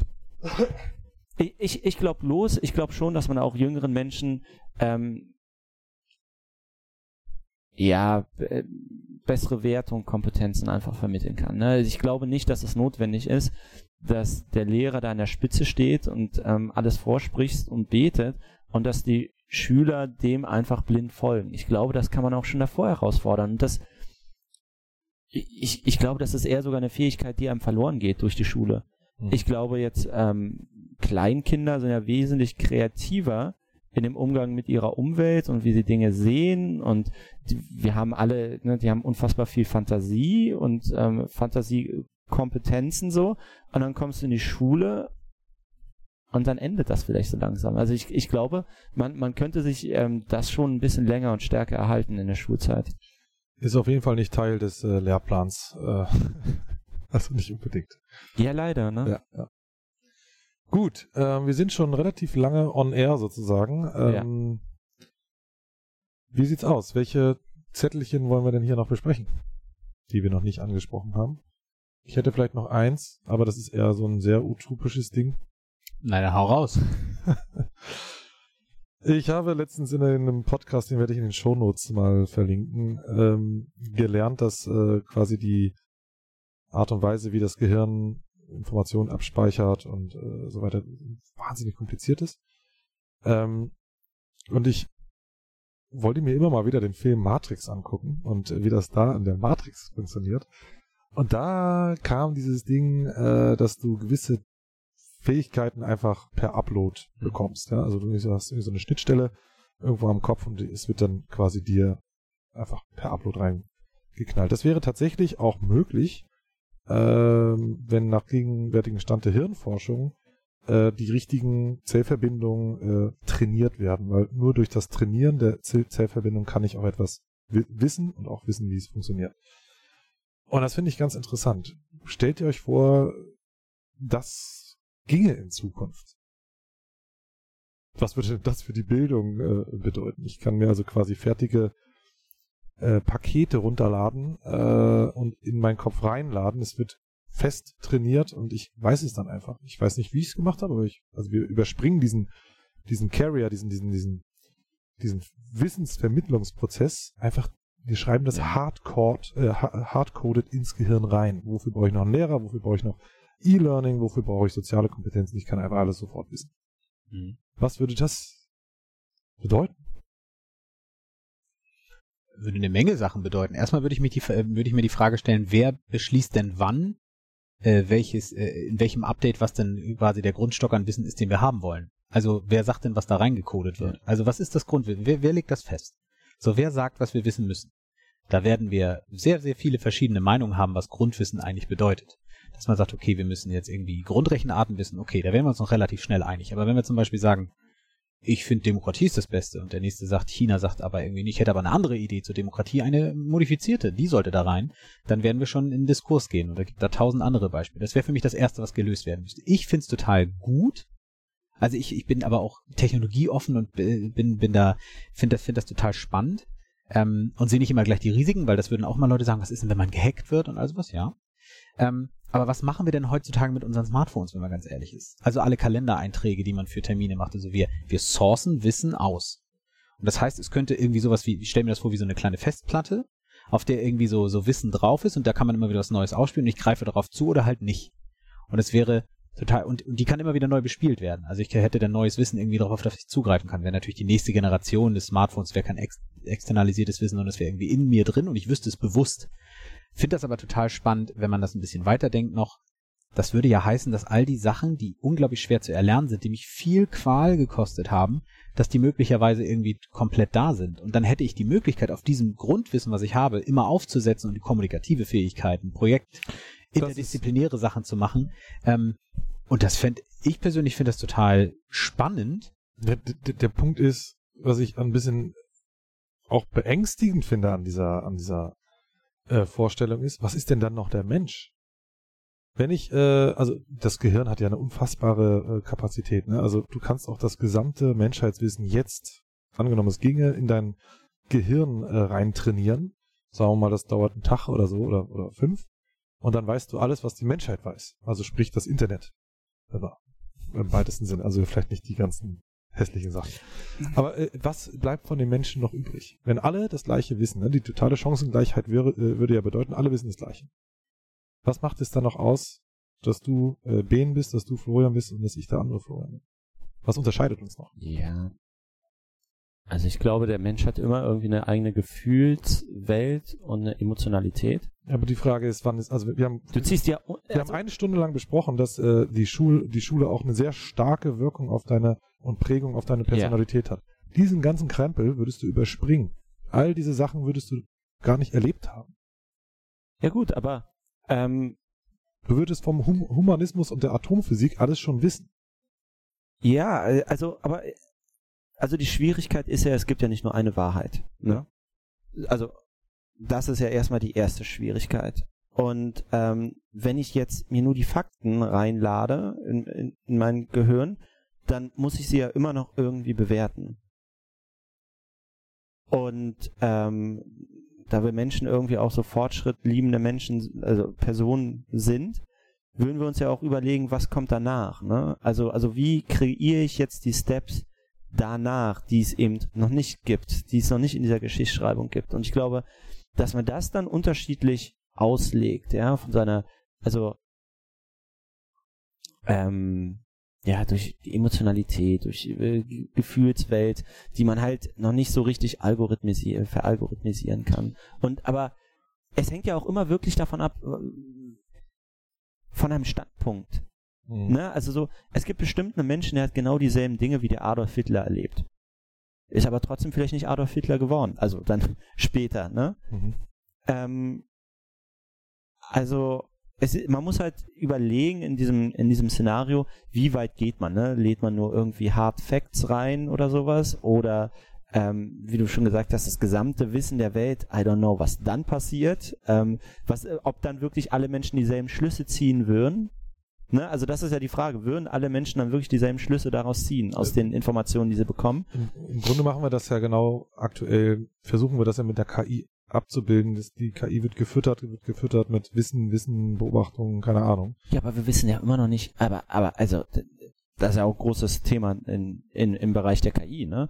So, ähm, wenn wir nicht mehr von linearen Mod Modellen reden, sondern so Blackbox-Modellen, wissen wir trotzdem nicht so richtig, welcher Data Input beispielsweise zu einer falschen Vorhersage geführt hat. Ja, richtig, richtig, richtig. Aber das wissen wir heute ja auch nicht. Äh, der geniale Gedanke, den du hast, während du vor der äh, vor deinem Python-Skript äh, sitzt oder, oder vor deinem äh, auf, beim Vortrag äh, Ja. vor, was ich, 100 Leuten äh, auf einer Bühne stehst, äh, da weißt du auch nicht, welcher Input, also ich als Externer weiß auch nicht, welcher Input dich gerade zu diesem Gedanken verleitet hat. Ja, ja. Aber also es sind ja verschiedene Ebenen. Selbst wenn wir alle das gleiche Wissen hätten, komplett, dann wäre es einmal noch, es gibt eine Erfahrungskomponente, die für jeden Mhm. Menschen individuell ist. Die wirst du nicht hochladen können. Oder, oder du sagst, du lädst jetzt auch noch alle Erfahrungen aller Menschen hoch.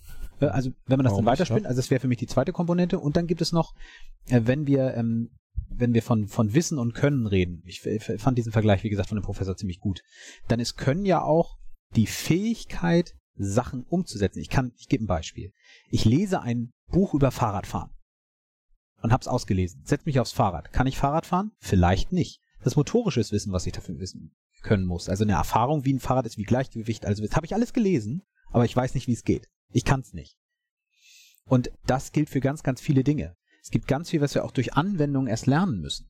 Und ähm, da wir eine endliche Zeit auf diesem Planeten haben, können da nicht alle sagen, okay, jetzt werde ich mal alles gleichzeitig in Anwendung bringen. Also Und damit entwickeln wir man uns ja nicht- wieder individuell. Ich meinte das nicht so, dass du einfach wie so eine Festplatte äh, die Fakten und so weiter von A nach B kopierst. Das war nicht mein, mein Ziel, sondern die Hirnforschung ist ja dabei, diese Erfahrung nachzusimulieren Ja, im Gehirn. Okay. Das heißt, du hast die Erfahrung, also die In- Information ist in der Erfahrung äh, gespeichert. Ah, okay. Deswegen hast du die Verbindung zwischen den Synapsen, die werden dann größer und du hast mehr Synapsen, was weiß ich. Aber auf jeden Fall, das, so speichert das Gehirn äh, äh, Wissen und Fakten und so weiter ab über die Stränge, über die Verbindung. Also es ist im Grunde ein großes Netzwerk. Mhm. Das heißt, das ist diese Erfahrung, die, das Gefühl, die Haptik, äh, was du beim Fahrradfahren erlernen würdest, wenn du es selbst machen würdest, ist die Information, ist das Wissen. Die wird abgespeichert äh, im, im Kopf. Das ist möglich in, sagen wir mal, 30 Jahren. Und äh, das ist ja das, was ich damit meine. Ja. Du überspringst den ganzen Part, es wirklich selbst zu machen. Dann ist für mich die Frage, also was man damit macht, beziehungsweise beängstigt es ein, äh, verängstigt es ein oder findet man das positiv, wie wird die Gesellschaft dann sein? Was machen wir damit? Also wenn wir, wenn wir es geschafft haben, dass wir alle nicht mehr arbeiten müssen, Genau. dann ist die Frage, sitzen wir dann rum und philosophieren darüber, wie wir das noch weiterentwickeln können und Ja. teilen dann die er Ergebnisse, die wir haben und multiplizieren sie, weil alle sie auch zum Upload haben und entwickeln uns als Menschen immer weiter und weiter und weiter, während die Maschinen für uns die Arbeit machen. Das ist dann auch wieder so eine, so eine Blockchain. Wir müssen Also- einmal pro Folge Blockchain Ja. erwähnen. Unser Sponsor Blockchain. Ja. Also ich glaube auch, dass wenn wir an dem Zeitpunkt äh, an, sind und quasi uns überlegen, wie sieht so eine Architektur für diesen Gedankenupload oder Wissensupload aus, dass wir uns dann überlegen, was ist der Randomness-Effekt, den wir uns eigentlich noch behalten wollen. Also ich könnte mir vorstellen, dass wir dann in so ein Bewusstsein kommen und das realisieren, wenn es diese Möglichkeit gibt, alles Wissen anzueignen, hochzuladen, whatever, wollen wir das dann überhaupt? Oder fangen wir nicht an, darüber nachzudenken, ja, wollen wir vielleicht doch irgendwie eine Randomness behalten? Das ist, das ist spannend, dass du das sagst, weil wenn alle das gleiche wissen, müsste man sich auch nicht mehr unterhalten, weil ich brauche dich nicht von nichts zu überzeugen. Du weißt es ja eh. Du weißt genau das gleiche, was ich weiß. Ja. Und die Schlussfolgerungen müssten vielleicht in der Theorie auch die gleichen sein. Also deine politischen Einstellungen sollten dann die gleichen sein, die Vorstellungen vom, von der Menschheit, von der Zukunft und so weiter, müssten ja dann, weil sie alle auf der gleichen Basis Aber- entstanden sind. Das heißt, das Ja. stimmt, dieser Randomness-Faktor, was uns zum Menschen macht, ist eben dann doch anders zu sein als die anderen Ja. und dann doch nochmal eigene Gedankenwege äh, Wege und Synapsen hergestellt zu haben auf Grundlage meiner individuellen Erfahrungen und äh, ja, der letzten Jahrzehnte, das macht mir ja meine Persönlichkeit aus. Es, schreibt zum Beispiel auch der Typ hier von Homo Deus, hier dieser Ah. ha Harari oder wie der heißt. Ja. Ähm, der schreibt ja genau das. Der sagt, der Mensch ist im Grunde auch nichts anderes als ein Algorithmus, aber der ist sehr individualisiert und über Jahrzehnte trainiert. So, und Ja. wenn wir diesen Sprung machen und sagen, nee, wir helfen uns die Algebra rauf innerhalb von einem fünf Sekunden im Upload, dann sind das einfach nur noch Algorithmen, die alle gleich sind. Ja, aber ich muss da nochmal, also ich bin da echt zwiegespalten, ob das überhaupt jemals möglich sein wird, weil ähm, in einer Welt, wo wir dann diesen Datenupload angehen, ja, da wissen wir ja gar nicht mehr, was ist wahr und was ist falsch. Was ist wirklich die Wahrheit, die wir hochladen wollen? Die, die gibt's doch gar nicht dann. Also, gibt es Gott? Ja, nein. Also, äh, also was ist die Antwort aus allen Fakten, die wir auf dieser Welt haben? So, ich glaube nicht, dass jeder zu, zu demselben Entschluss kommt, wenn, wenn jeder dieselben Informationen zur Verfügung hat. Glaube ich auch. Und wenn wir, äh, vorhin hatten wir kurz das Thema, gibt es eine genetische Komponente von uns und eine Sozialisierungskomponente? Und ich glaube, die spielt da auch wieder eine Rolle. Wir Ja. haben genetische Unterschiede zwischen uns Menschen. Und dann kann es sein, dass wir deswegen auch anders interpretieren. Egal, ob wir alle gleichen Informationen auf der Welt haben, kann es sein, dass Peter es anders sieht als Petra. Hm, Ja. Okay. Gut. Hoffentlich. Weil sonst wäre das das Ende der Persönlichkeit. Äh, ähm, aber keine Ahnung, wir wissen es nicht, äh, Ja. wie sich das entwickeln wird. Man wird es wahrscheinlich in ein paar äh, Dingen gut anwenden können. Zum Beispiel bei Sprachen könnte ich mir das gut vorstellen, wenn alle Mhm. zum Beispiel sich auf eine Sprache einigen könnten, sagen wir mal Englisch, dann äh, wäre die Produktivität der Menschheit natürlich nochmal um Faktor drei größer. Oder äh, wenn, also es geht ja letztlich genau darum, kollaborativ zu arbeiten. Wenn das sozusagen eine Möglichkeit wäre, und wir gehen ja schon in diese Richtung mit simultan besetzenden Maschinen und so weiter. Ich äh, habe in China äh, mit meinem Taxifahrer mal auf Englisch geschrieben und äh, die App hat's äh, im Chat direkt auf Chinesisch übersetzt. Das war der einzige Weg, wo wir nebeneinander saßen, wie wir kommunizieren konnten. Das geht ja heute schon. Aber Ja. wenn das jetzt auch schon im Gehirn äh, eingespeichert ist, die Sprache, dann hätten wir nochmal so einen Produktivitätszuwachs, äh, äh, Zuwachs, äh, weil alle Menschen nochmal vernetzter und besser miteinander arbeiten können. Ich glaube also, wenn die Menschheit das will und es technisch irgendwann geht, dann wird man sich auch relativ zügig einigen, was eigentlich so die Minimum-Dinge sind, die jeder Mensch auf der Welt wissen muss. Ja, in so einem App Store klickt man zusammen, welches Wissen man braucht. Genau, das sind die Gratis-Apps und dann, wenn du Ja. Fachwissen haben willst, kostet dich nochmal 99 Cent oder so. Oder Ja. irgendwie. Das ist wahrscheinlich ein Geschäftsmodell. Ja gut, aber dann müsstest du, dann sind ja sehr viele Leute wieder dabei, alles runterzuladen. Ja. Aber irgendwann ist die Festplatte voll. Nee, das kann im Gehirn eigentlich nicht passieren. Echt nicht? Nicht, also nicht, nicht mit dem Wissen, was es auf der Welt schon gibt. Wirklich? Ja, wir, Ich, ich weiß nicht. wir nutzen schon, also es ist nicht so, dass, also wir nutzen, glaube ich, aktuell 20 oder 60, weiß nicht, wir nutzen so und so viel Prozent Mhm.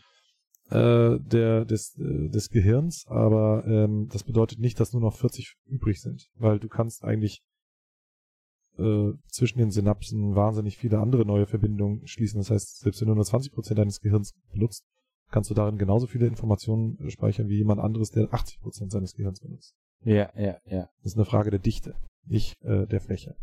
Ja gut, aber die Frage der Dichte beantwortet sich doch auch recht schnell, wenn man auf den Kopf sch also Ja. schaut, der ist ja auch begrenzter Raum. Verbindungen entstehen, je häufiger ich etwas mache. Also wenn ich alles sehr, sehr häufig mache, dann entstehen einfach neue Verbindungen. Das ist keine Festplatte. Das ist nicht voll. Ja, aber es ist doch äh, räumlich begrenzt. Also, also so eine so, so eine Synapse Ja, nimmt doch dann auch Raum weg und irgendwann ist dann der Kopf voll. und da muss ich auf, auf Smartphone. Dann haben wir wahrscheinlich auch schon Das ist ja ähm, die Frage, was du weitere Festplatten, an die wir uns anschließen können. Wahrscheinlich gibt's dann schon die menschliche Cloud, ne? Also so dann. willst. Ja, also das wäre ja auf jeden Fall sinnvoll, dass wir das nicht äh, auf Disketten speichern. Aber Ja, ja. gut, also ich glaube, also ich, das ist, glaube ich, ein drin. Man sagt ja auch, das Gehirn ist ein Muskel und wenn das ein Muskel ist, kann ich es trainieren. Äh, und dann bin ich nicht erstmal per se an das Volumen äh, ge gebunden. Und je besser der Muskel sozusagen trainiert ist, desto mehr passt da auch rein. Ja. Also müssen wir es einfach nur trainieren. ja, aber gerade so Bodybuilding, auch wieder so eine genetische Sache, ne? Also- also, ja, es ähm, gibt, es, hundertprozentig. Also das, das gibt's auch. Das ist, da ist nicht jeder Mensch gleich, aber ähm, ja, gut. Randnotiz. Weitere vollkommen abgefahrene Ideen der Zukunft zum Thema Bildung? Ich fand die schon ziemlich abgefahren. Ich fand die auch sehr sagen. ab. Okay, gut. Dann sind wir, äh, würde ich sagen, durch. Ja. Ähm, wir haben eigentlich alle Themen gut abgedeckt. Sehr, sehr spannende Debatte. Äh, first of all, Ben, Benjamin, vielen, vielen herzlichen Dank. Sehr gern. Hat mich, äh, hat mich sehr gefallen. Mir sehr viel Spaß gemacht, muss ich sagen. Ja, vielleicht hast du ja noch, äh, bist du ja noch Experte in deinem zweiten, nee, bist, äh, zweiten Themengebiet. okay. Ich, ich kann nur eine Sache. Okay. Äh, vielen, vielen Dank. Ähm, wir äh, hören, sehen uns, sprechen uns zukünftig. Äh, wie immer der Hinweis äh, am Ende einer, äh, einer Folge. Feedback äh, auf allen Wegen und Netzwerken und Formen ähm, ist herzlich willkommen.